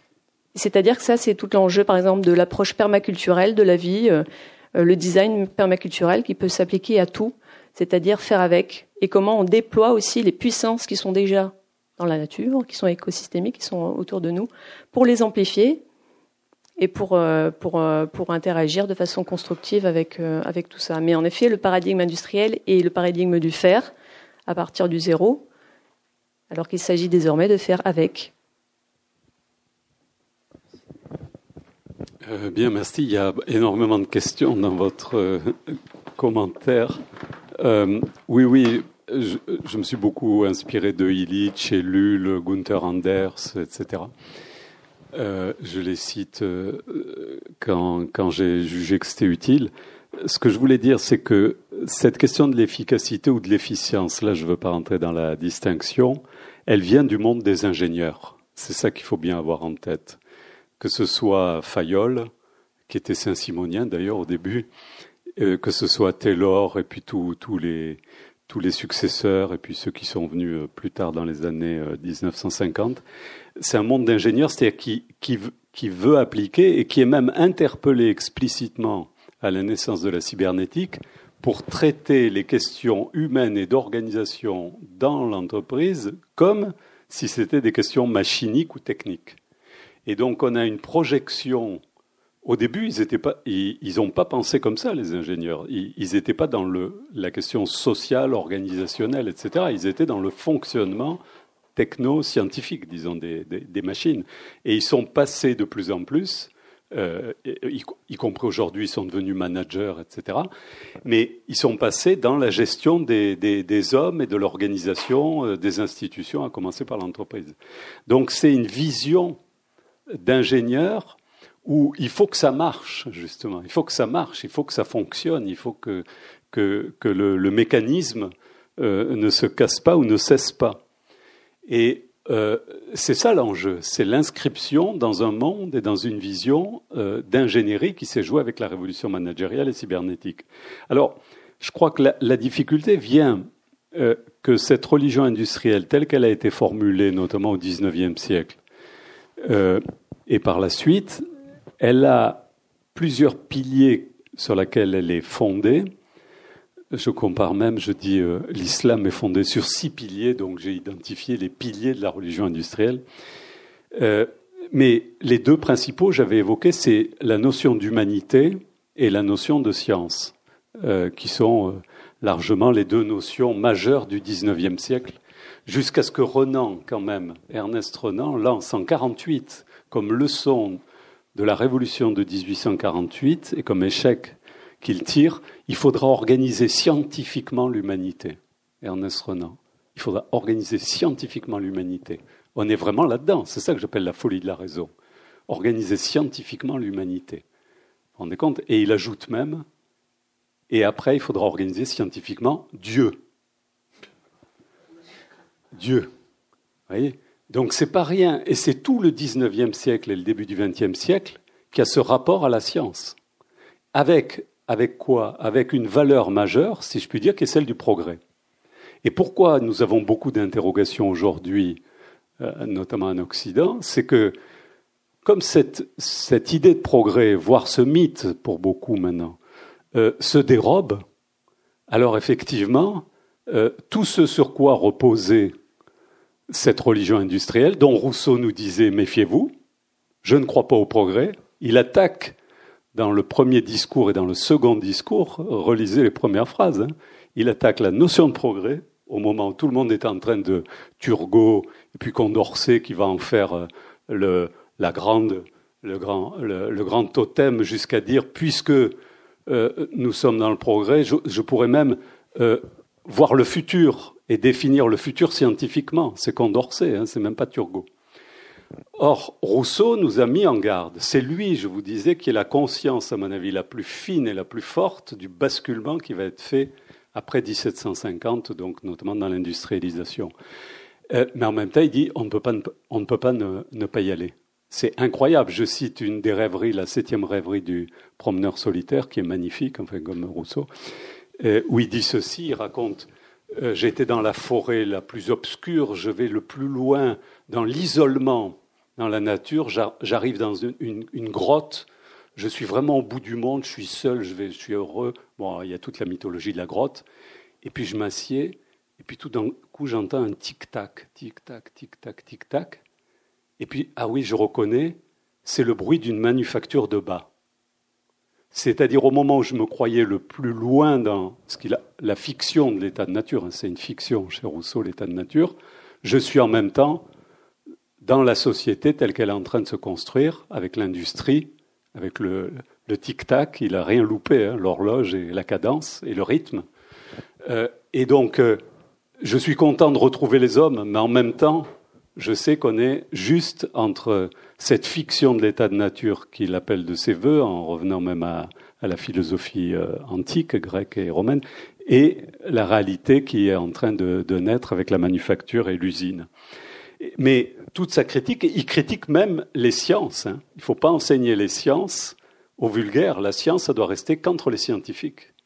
Il va très loin, Rousseau. Hein. Il faut le lire, je crois, et le relire.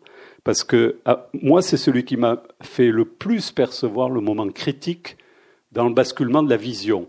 Parce que tout le monde assimile l'industrialisation à, la technologie de Watt et tout ça. Ça, c'est des récits. Même, même la notion de révolution industrielle est un grand récit faut se méfier, c'est un mythe. Et,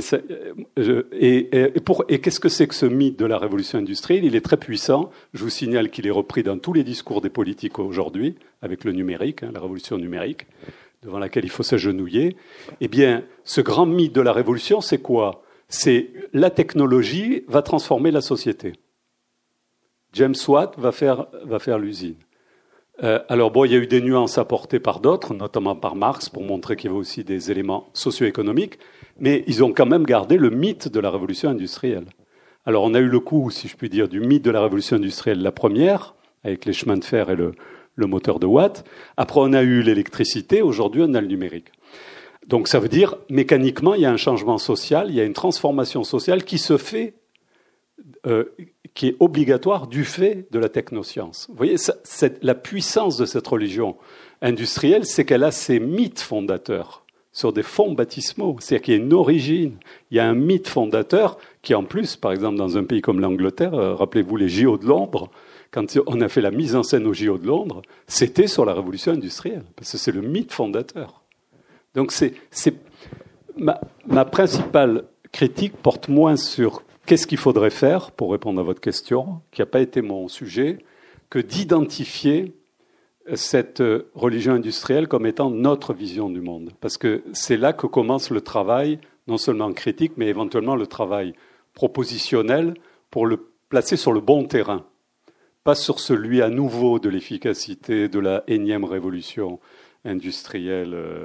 Numériser ce que vous voulez, euh, cyborg, euh, robotiser, enfin le discours de toute la journée euh, des médias et du politique, qui est épuisé donc dans son capital symbolique et qui va chercher tous les poncifs qui traînent au MIT et à la Silicon Valley, mais vraiment la vulgate hein, qu'on n'utilise même plus là-bas, et ramasse tout ça pour en faire le cœur de son discours. Bon, j'insiste pas, mais c'est utile du coup, pour prendre la distance critique au moins avec, avec ce qui est en train d'advenir. J'ajoute juste un point, c'est que cette industriation comme vision du monde, elle est ambivalente. Comme tout imaginaire, c'est ambivalent. Il y a eu quand même une grande ambivalence qui a été, et en France en particulier, avec euh, notre grand Zola et d'autres, c'est-à-dire qu'il y a un imaginaire industriel catastrophiste, comme euh, vous disiez, et un imaginaire euh, industriel euphorique. C'est-à-dire l'industrie va nous apporter la science, va nous apporter le bien-être, va nous apporter les richesses, va nous apporter le bonheur. Ça a été le discours pendant un siècle et demi quand même. Hein. Il ne faut pas l'évacuer, et il est encore prégnant. Il, y a, quand même des acquis de la technoscience. On vit aujourd'hui 700 000 heures en moyenne dans une vie. Vers 1850, c'était 400 000. Donc on a gagné 300 000 heures grâce à l'hygiène, à la médecine, euh, grâce à ce qu'on peut appeler le progrès technoscientifique. Mais en même temps, est-ce qu'il y a eu progrès social, culturel, éthique, euh, euh, moral et autres? C'est là qu'il y a interrogation sur cette notion de progrès. Ce n'est pas sur les acquis du progrès technoscientifique. Moi-même, je suis scientifique. je défends cette, cet aspect-là. Mais est-ce que le progrès technoscientifique, c'est toujours la même question que je pose, emporte la totalité du mythe du progrès. Et aujourd'hui, il est bien en question, ce mythe du progrès. Et il est même, je dirais, euh, réversible. L'imaginaire industriel a toujours été ambivalent. Soit c'était l'enfer, à la Zola, soit c'était le paradis euh, des socialistes utopiques et autres. Et aujourd'hui, on est toujours sur cette ambivalence. Soit c'est la grande catastrophe, euh, et donc, d'où l'absurdité du principe de précaution, si vous me permettez, parce que toute l'histoire de l'humanité, c'est de prendre des risques, euh, y compris dans les sciences, y compris dans l'art, etc. S'il n'y avait pas eu l'esprit d'aventure, on n'aurait jamais découvert l'Amérique en 1492. On se serait arrêté euh, au milieu du. Hein, on ne serait pas éloigné trop de la côte.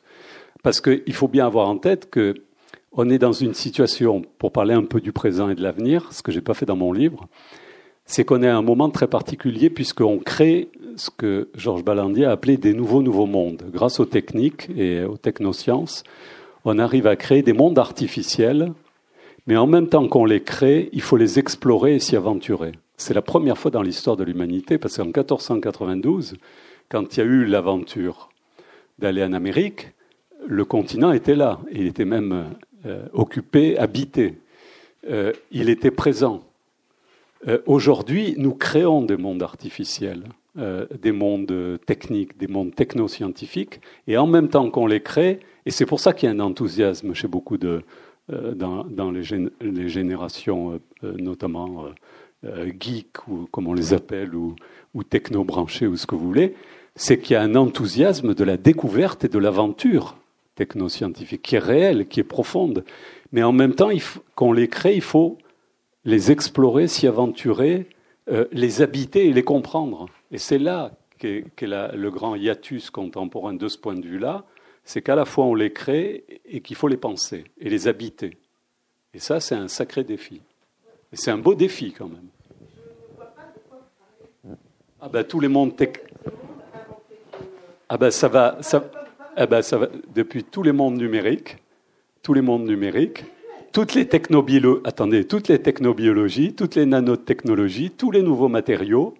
Euh, vous savez qu'aujourd'hui, l'industrie manufacturière, c'est 12% de l'activité économique. 12% dans un pays comme la France. Donc je ne vous parle pas, moi quand je parle de l'industrie, il y a l'industrie qui se métamorphose.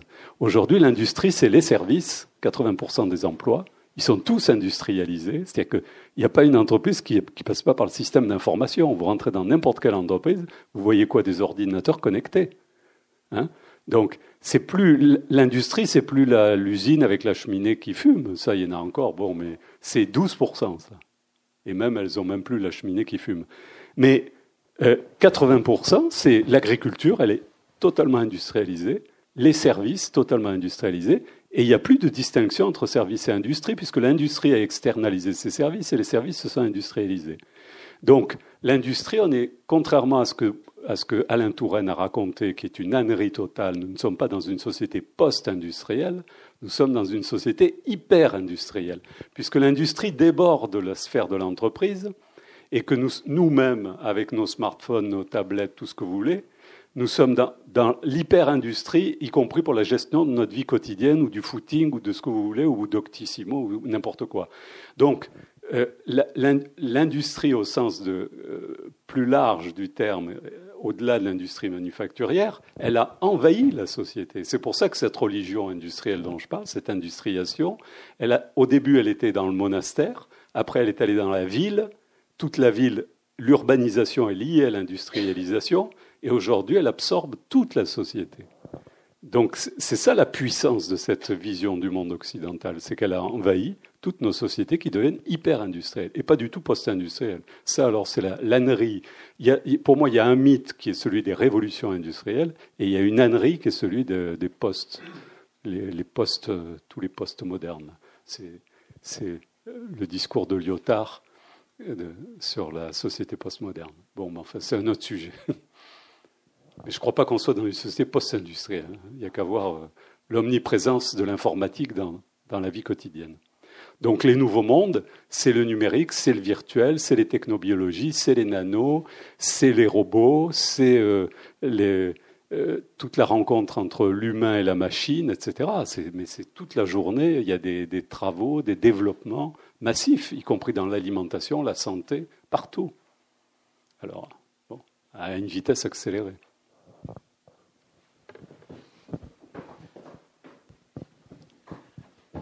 Oui, vraiment, c'est passionnant de, vous écouter. Hein. Mais euh, bon, donc, euh, je crois quand même que ça pose des questions euh, très concrètes aujourd'hui sur le politique, le politique qui a failli. je crois que là, il faut, qu'on y réfléchisse. Ce sera peut-être l'histoire d'un autre bouquin, mais c'est quand même actuel. C'est comment on réagit.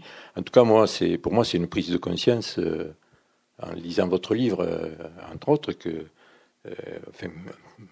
plus prononcé encore que le politique s'était effacé devant le, devant le managérial, ça, euh, et que euh, tout, y compris euh, dans la conception politique, le, schéma sur l'efficacité, c'est vrai que c'est une réduction où, où, on a évacué toutes les questions qui étaient sur le, sur le pourquoi, et, y compris par rapport au mouvement politique auquel j'aurais des sympathies. Quand je le regarde, c'est un peu avec un effroi que je vois que que c'est tout à fait normal qui est, enfin, qui c'est normal, c'est, c'est compréhensible qu'il y ait un désinvestissement puisqu'on n'est pas dans les places où on devrait avoir de vrais débats, comme, ici, comme ailleurs. Je crois qu'il y a peut-être comment on pourrait repenser le politique, en, quelque sorte? C'est, c'est, ça qui, qui me semble important. Comment créer des espaces de dialogue où, euh, où il y a des prises de distance sur le, sur le comment, mais sur le pourquoi et sur aussi sur des énigmes. Pourquoi, pourquoi, pourquoi j'agis, pourquoi il y a de l'activité, pourquoi moi je suis un être d'activité, pourquoi je vis, etc. Il y a sans doute des choses sur lesquelles le politique doit un, minimum euh, organiser les choses, je pense. Et, et le deuxième point, et ça vient là tout à l'heure, euh, sur euh, l'industrialisation et les services. Moi, je suis d'accord avec vous. Il y a un gros, un gros effet sur les services, mais les, services, euh, même s'il y a beaucoup de services qui peuvent être industrialisés sous le mode de machine, même il y a à un moment donné euh, un passage par l'humain, pas partout. Et l'humain, ben, enfin, c'est les ergonomes qui nous l'ont appris, il n'est pas une simple exécution de ce qui est programmé. Et donc, est-ce que là-dessus, il n'y a pas des choses à, réfléchir qui sont que, le politique pourrait amener à nous aider à réfléchir que l'humain, même dans l'industrialisation, même dans l'industrialisation, il, il, passe, il pense à un autrement. Il y a un autrement qui est, qui est sous-jacent, que l'on ne voit pas, hein, comme on n'avait pas vu non plus, euh, pour ma part, euh, l'effacement du politique devant le managérial. Voilà, c'est ce type de question. Euh, sur le politique, peut-être que Serge pourra répondre aussi bien sinon mieux que moi. Je peux dire juste une petite anecdote. Euh, il n'y a pas de journaliste, il n'y a pas de médias. Le hasard fait que j'ai un mandat électif depuis euh, peu de temps et je, je, je préside, y, compris au destiné d'un domaine et qui, en l'occurrence, est, est, la culture. Et je peux vous dire qu'au quotidien, parce que c'est devenu mon quotidien, parce que je vais de quitter l'université, euh, la question du pourquoi, ça fait un an et demi de mandat, hein, mais euh, la question du pourquoi, personne, personne, personne ne se la pose. Ça, c'est clair. Je veux dire, ça, c'est une illustration, mais immédiate, totale, je dirais presque totalitaire euh, de ce qui est dit. C'est-à-dire, au mieux, on est dans le comment. Et un comment, le plus souvent d'ailleurs, rétréci à un comment en forme de duplication de ce qui, est des, qui existait déjà. Donc, effectivement, à, à mon avis, et c'est pour ça d'ailleurs, c'est ce que tu disais par rapport à Rousseau, euh, de, de, de cette ambiguïté, de cette ambivalence euh, du constat, mais on, on, ne peut pas ne pas y aller. Euh, je le ressens différemment. Je, trouve que nous allons vivre, de mon point de vue, mais c'est lié à ma génération, à mes, convictions politiques, etc., que, nous allons vers une catastrophe, pour reprendre le terme que quelqu'un a évoqué tout à l'heure, mais, mais qu'en même temps, on comprend pourquoi on y va et, personne ne sait comment on pourrait ne pas y aller. C'est très fataliste, hein, c'est très, mais c'est purement anecdotique. Hein.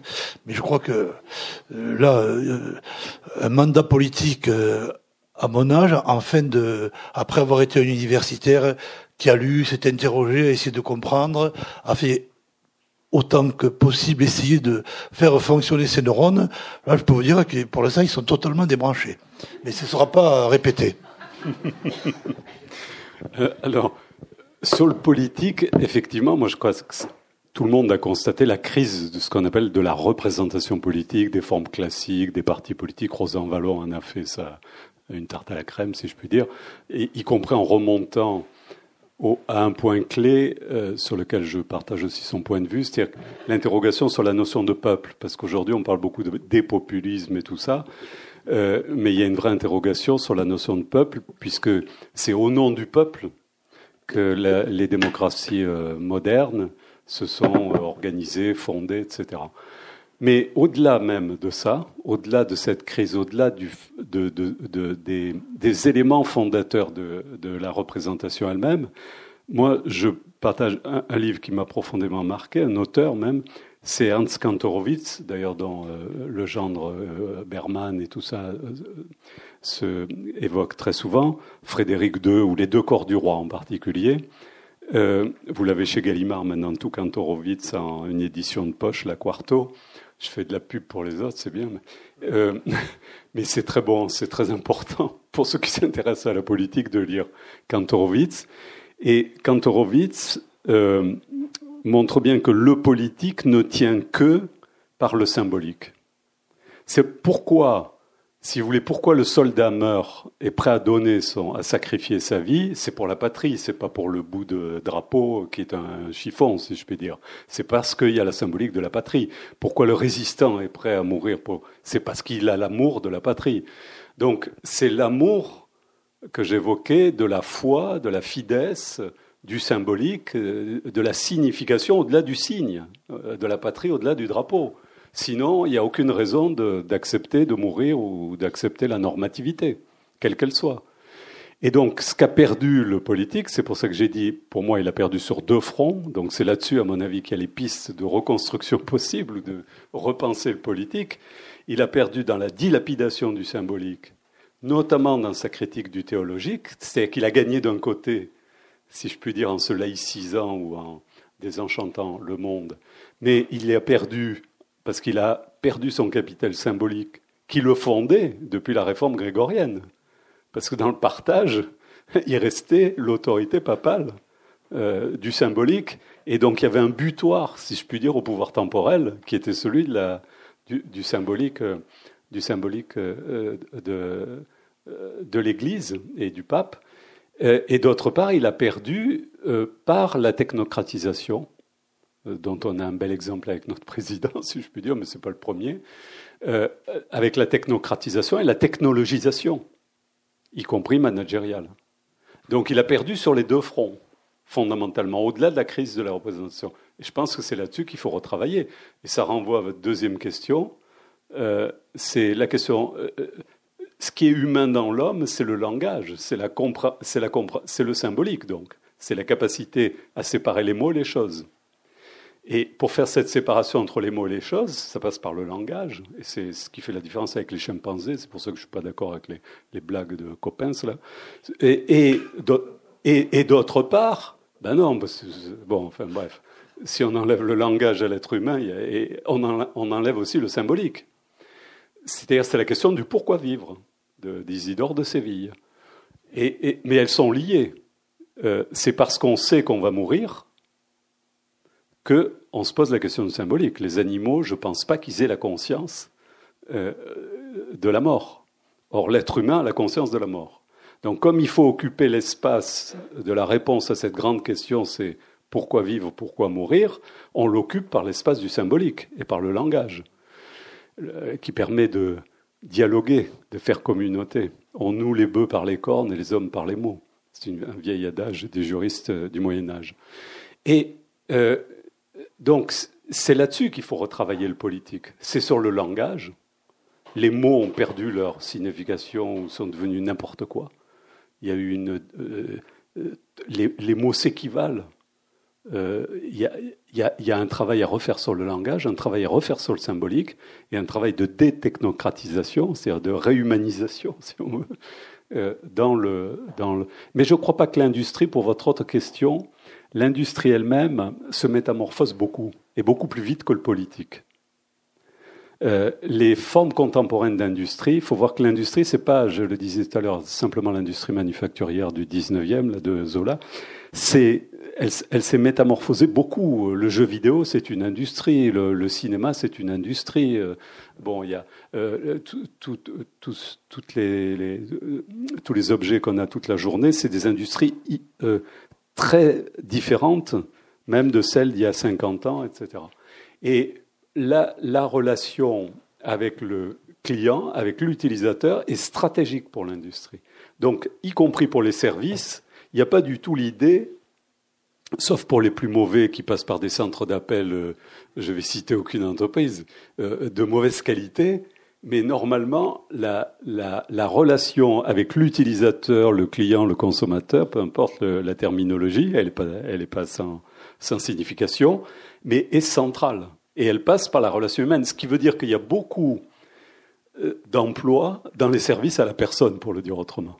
Et, et tous les économistes sérieux le savent bien, c'est qu'une partie des, emplois qui se perdent du fait des désindustrialisations ou des modernisations ou des robotisations, non seulement peuvent trouver réponse dans des emplois de nouvelles qualifications, de plus haute qualification, d'où l'enjeu des formations, mais aussi du côté des services à la personne, qui deviennent stratégiques en matière médicale, en matière d'éducation, en matière de santé, en matière d'accompagnement du vieillissement de la population, etc. etc. Et, là, il y a un champ énorme de propositions. Certains parlent même d'une économie quaternaire euh, pour, pour, dire, comme il y avait le tertiaire, il y a le quaternaire, c'est cette économie des services à la personne. Ce sera la dernière question, parce que euh, je pense qu'il va être 8 heures, il y a presque 2 heures que nous sommes réunis, et donc, euh, dernière question. Oui, ben, bon, c'est intéressant. En fait, j'ai écouté parce que moi, en fait, je suis quelqu'un qui vient du sud, en fait, de Chili, mais qui travaille dans une grosse industrie en France et aussi travaille dans les universités euh, à poser des questions plutôt stratégiques. Bon, c'est vrai qu'on n'a pas beaucoup de temps, mais il a plusieurs points en fait par rapport à qu'est-ce que vous savez en parler, que moi ça me ça me fait réfléchir, enfin quelques réflexions. Enfin, la première de tous, c'est le concept d'efficient, d'être efficient, être efficace. Parce que dans le monde industriel, on, on, on l'explique très facilement. Si on est, pour être efficace, il faut faire euh, qu'est-ce que vous demande de vous faire. Enfin, au niveau des chiffres, peu importe comment. Et être efficient, c'est de faire les mêmes avec moins faire plus avec les mêmes. Enfin, pour, pour l'effet tout à fait simple. Et c'est vrai que dans les industries, euh, je, je, note surtout ici en France, dans le secteur aéronautique à Toulouse, euh, il y a beaucoup de KPI qui, pour, euh, KPI, euh, comment dire, qui, euh, des indicateurs en fait numériques, économiques, qui disent qu'il faut produire X ou il faut produire Y. Mais on est toujours, je suis avec vous dans, les, dans la philosophie del comment. C'est-à-dire, bon, il faut produire 10, 20, 30, etc. Et après, quand des fois on pose la question de pourquoi, des fois les gens disent, ils ne veulent même pas entendre ces questions. Pourquoi? Parce que les gens sont très occupés, il n'y a pas beaucoup de temps. Et d'un autre côté, je pense, je ne sais pas si c'est lié, le fait que le capitalisme est tellement puissant, dans l'essence, en fait, que la plupart des entreprises, par exemple, ceux qui sont dans les CAC 40, normalement, le capital est privé. Chaque année, il faut promettre plus de chiffres, plus de chiffres, plus de chiffres. Donc, il n'a même pas le temps de se poser la question des de comment. Après, c'est intéressant parce que quand on voit les gens qui viennent de Silicon Valley, des philosophes même, hein, comme, qui se disent philosophes comme Peter Thiel, le, le fondateur de PayPal, qui a écrit le livre de Zero to One, ou de 0 à 1, Ils même expliquent, disent que la technologie, en fait, c'est plus important que la globalisation. Et pour être plus précis, dit que la technologie, que c'est important, c'est pas la technologie, comment on dit, incrémentale, mais c'est la technologie de l'artificial intelligence, de le transhumanisme, etc. Donc, il passe vraiment quelque chose de plus métaphysique. Il dit, nous, la technologie, on est peut-être même euh, au-delà des, des, des, dieux. Après, il y a un philosophe qui disait, je, comment dit, je, je, je pense et je suis, ou je pense j'existe. Et c'est intéressant parce que maintenant, la plupart des gens, à cause des médias ou des outils digitaux, il existe, mais plutôt digitalement. C'est plus important pour eux d'être sur Facebook, combien de likes, combien de personnes suivent, qui existait en fait euh, avec la nature. Donc, euh, et pour l'autre côté, à cause du capitalisme, les gens disent, bon, je suis par rapport à qu'est-ce que j'ai, pas par rapport à qu'est-ce que je sais ou qu'est-ce que des autres choses. Et après, pour, pour finir, les deux derniers points, c'est euh, c'est intéressant de voir le rôle des philosophes parce que vous mentionnez Adam Smith. Adam Smith, je sais qu'il été à Paris, a visité, a parlé avec Kesney, même a été à Toulouse. Mais euh, il y a des gens qui disent qu'Adam Smith, c'est quelqu'un qui a observé qu'est-ce qui s'est passé au Venise ou en des autres en fait à cet endroit? Il a, il a, il les écrit, elle a fait ses idées. Aujourd'hui, je ne sais pas si les philosophes, peut-être comme on bout, observent qu'est-ce qui passe. Il les décrit, ou c'est plutôt qu'il crée une idée pour faire les gens réfléchir, pour avancer dans une autre direction? Et dernier point, en fait, euh, qu'est-ce que vous dites? Ça m'a fait beaucoup réfléchir à un autre philosophe qui c'est Michel Onfray. Qu'est-ce qu'ils disent? De la décadence des civilisations, qui sa théorie se basait un peu sur les valeurs, qui disent que les valeurs, il, n'y a plus. Et le fait qu'il n'y a plus de valeurs, on n'a pas cette euh, pierre qui fait que les gens vont être euh, cohésionnés, en fait, qui sera prêt à mourir, par exemple, pour une valeur en, cas de guerre. Donc bon, bref, c'est plus sûr des réflexions, puis je sais pas un peu votre réaction. Oui, c'est plus euh, une contribution que, que, des questions, et donc tu peux peut-être euh, faire écho et, et on conclura là-dessus parce qu'il est 20 heures et je pense que Hélène euh, va bientôt nous virer. non, je plaisante, je plaisante. Non, non, mais on va conclure. Pour, pour, remercier Ombre Blanche de, de l'invitation. Euh, non, sur Onfray, j'ai pas de commentaire parce que j'ai pas une grande estime pour le travail de Onfray et je pense que le discours sur les valeurs est, est un discours du management en fait. Parce que le management doit se fonder justement, il a bien compris que l'efficacité c'était un peu court et donc il va chercher dans sa propre démarche une référence à des principes, mais depuis le début du management, à des principes euh, par exemple la responsabilité sociale d'entreprise, euh, sociale et environnementale ou autre, peu importe. Donc il y a des chartes d'éthique, etc. Parce qu'il y a cette quête de, de, de, de sens pour fonder la. Mais sur la technologie, euh, je vous l'ai dit tout à l'heure, il y a tout un courant qui a, euh, notamment avec le New Age, avec pas mal de philosophes américains et Kurzweil, qui est devenu le gourou chez Google du transhumanisme. C'est-à-dire que Google a créé des gourous. Euh, c'est des dirigeants qu'il appelle gourous. Hein, c'est pas rien. Par exemple, Alvarian, qui était le plus grand économiste à Princeton de la théorie de l'information, est devenu gourou chez Google sur, les questions économiques, ou Kurzweil pour, le transhumanisme, et puis un Coréen pour euh, savoir comment faire la méditation dans le monde. Euh, ça veut dire une chose, ça veut dire qu'une forme de religiosité s'installe au cœur même de la technologie et de la technoscience. Et c'est pour moi un des éléments de cette religion industrielle, une religiosité inscrite dans la technoscience euh, elle-même. Et euh, là, il y a un élément de réflexion. Je vous donne juste un dernier exemple. C'est quand ils ont fait un très grand rapport sur les NBIC aux États-Unis. NBIC, ça veut dire nano, bio, euh, information, cognition technologique. Les deux auteurs, un était un scientifique et l'autre était un spécialiste de l'histoire des religions. Merci infiniment, Pierre.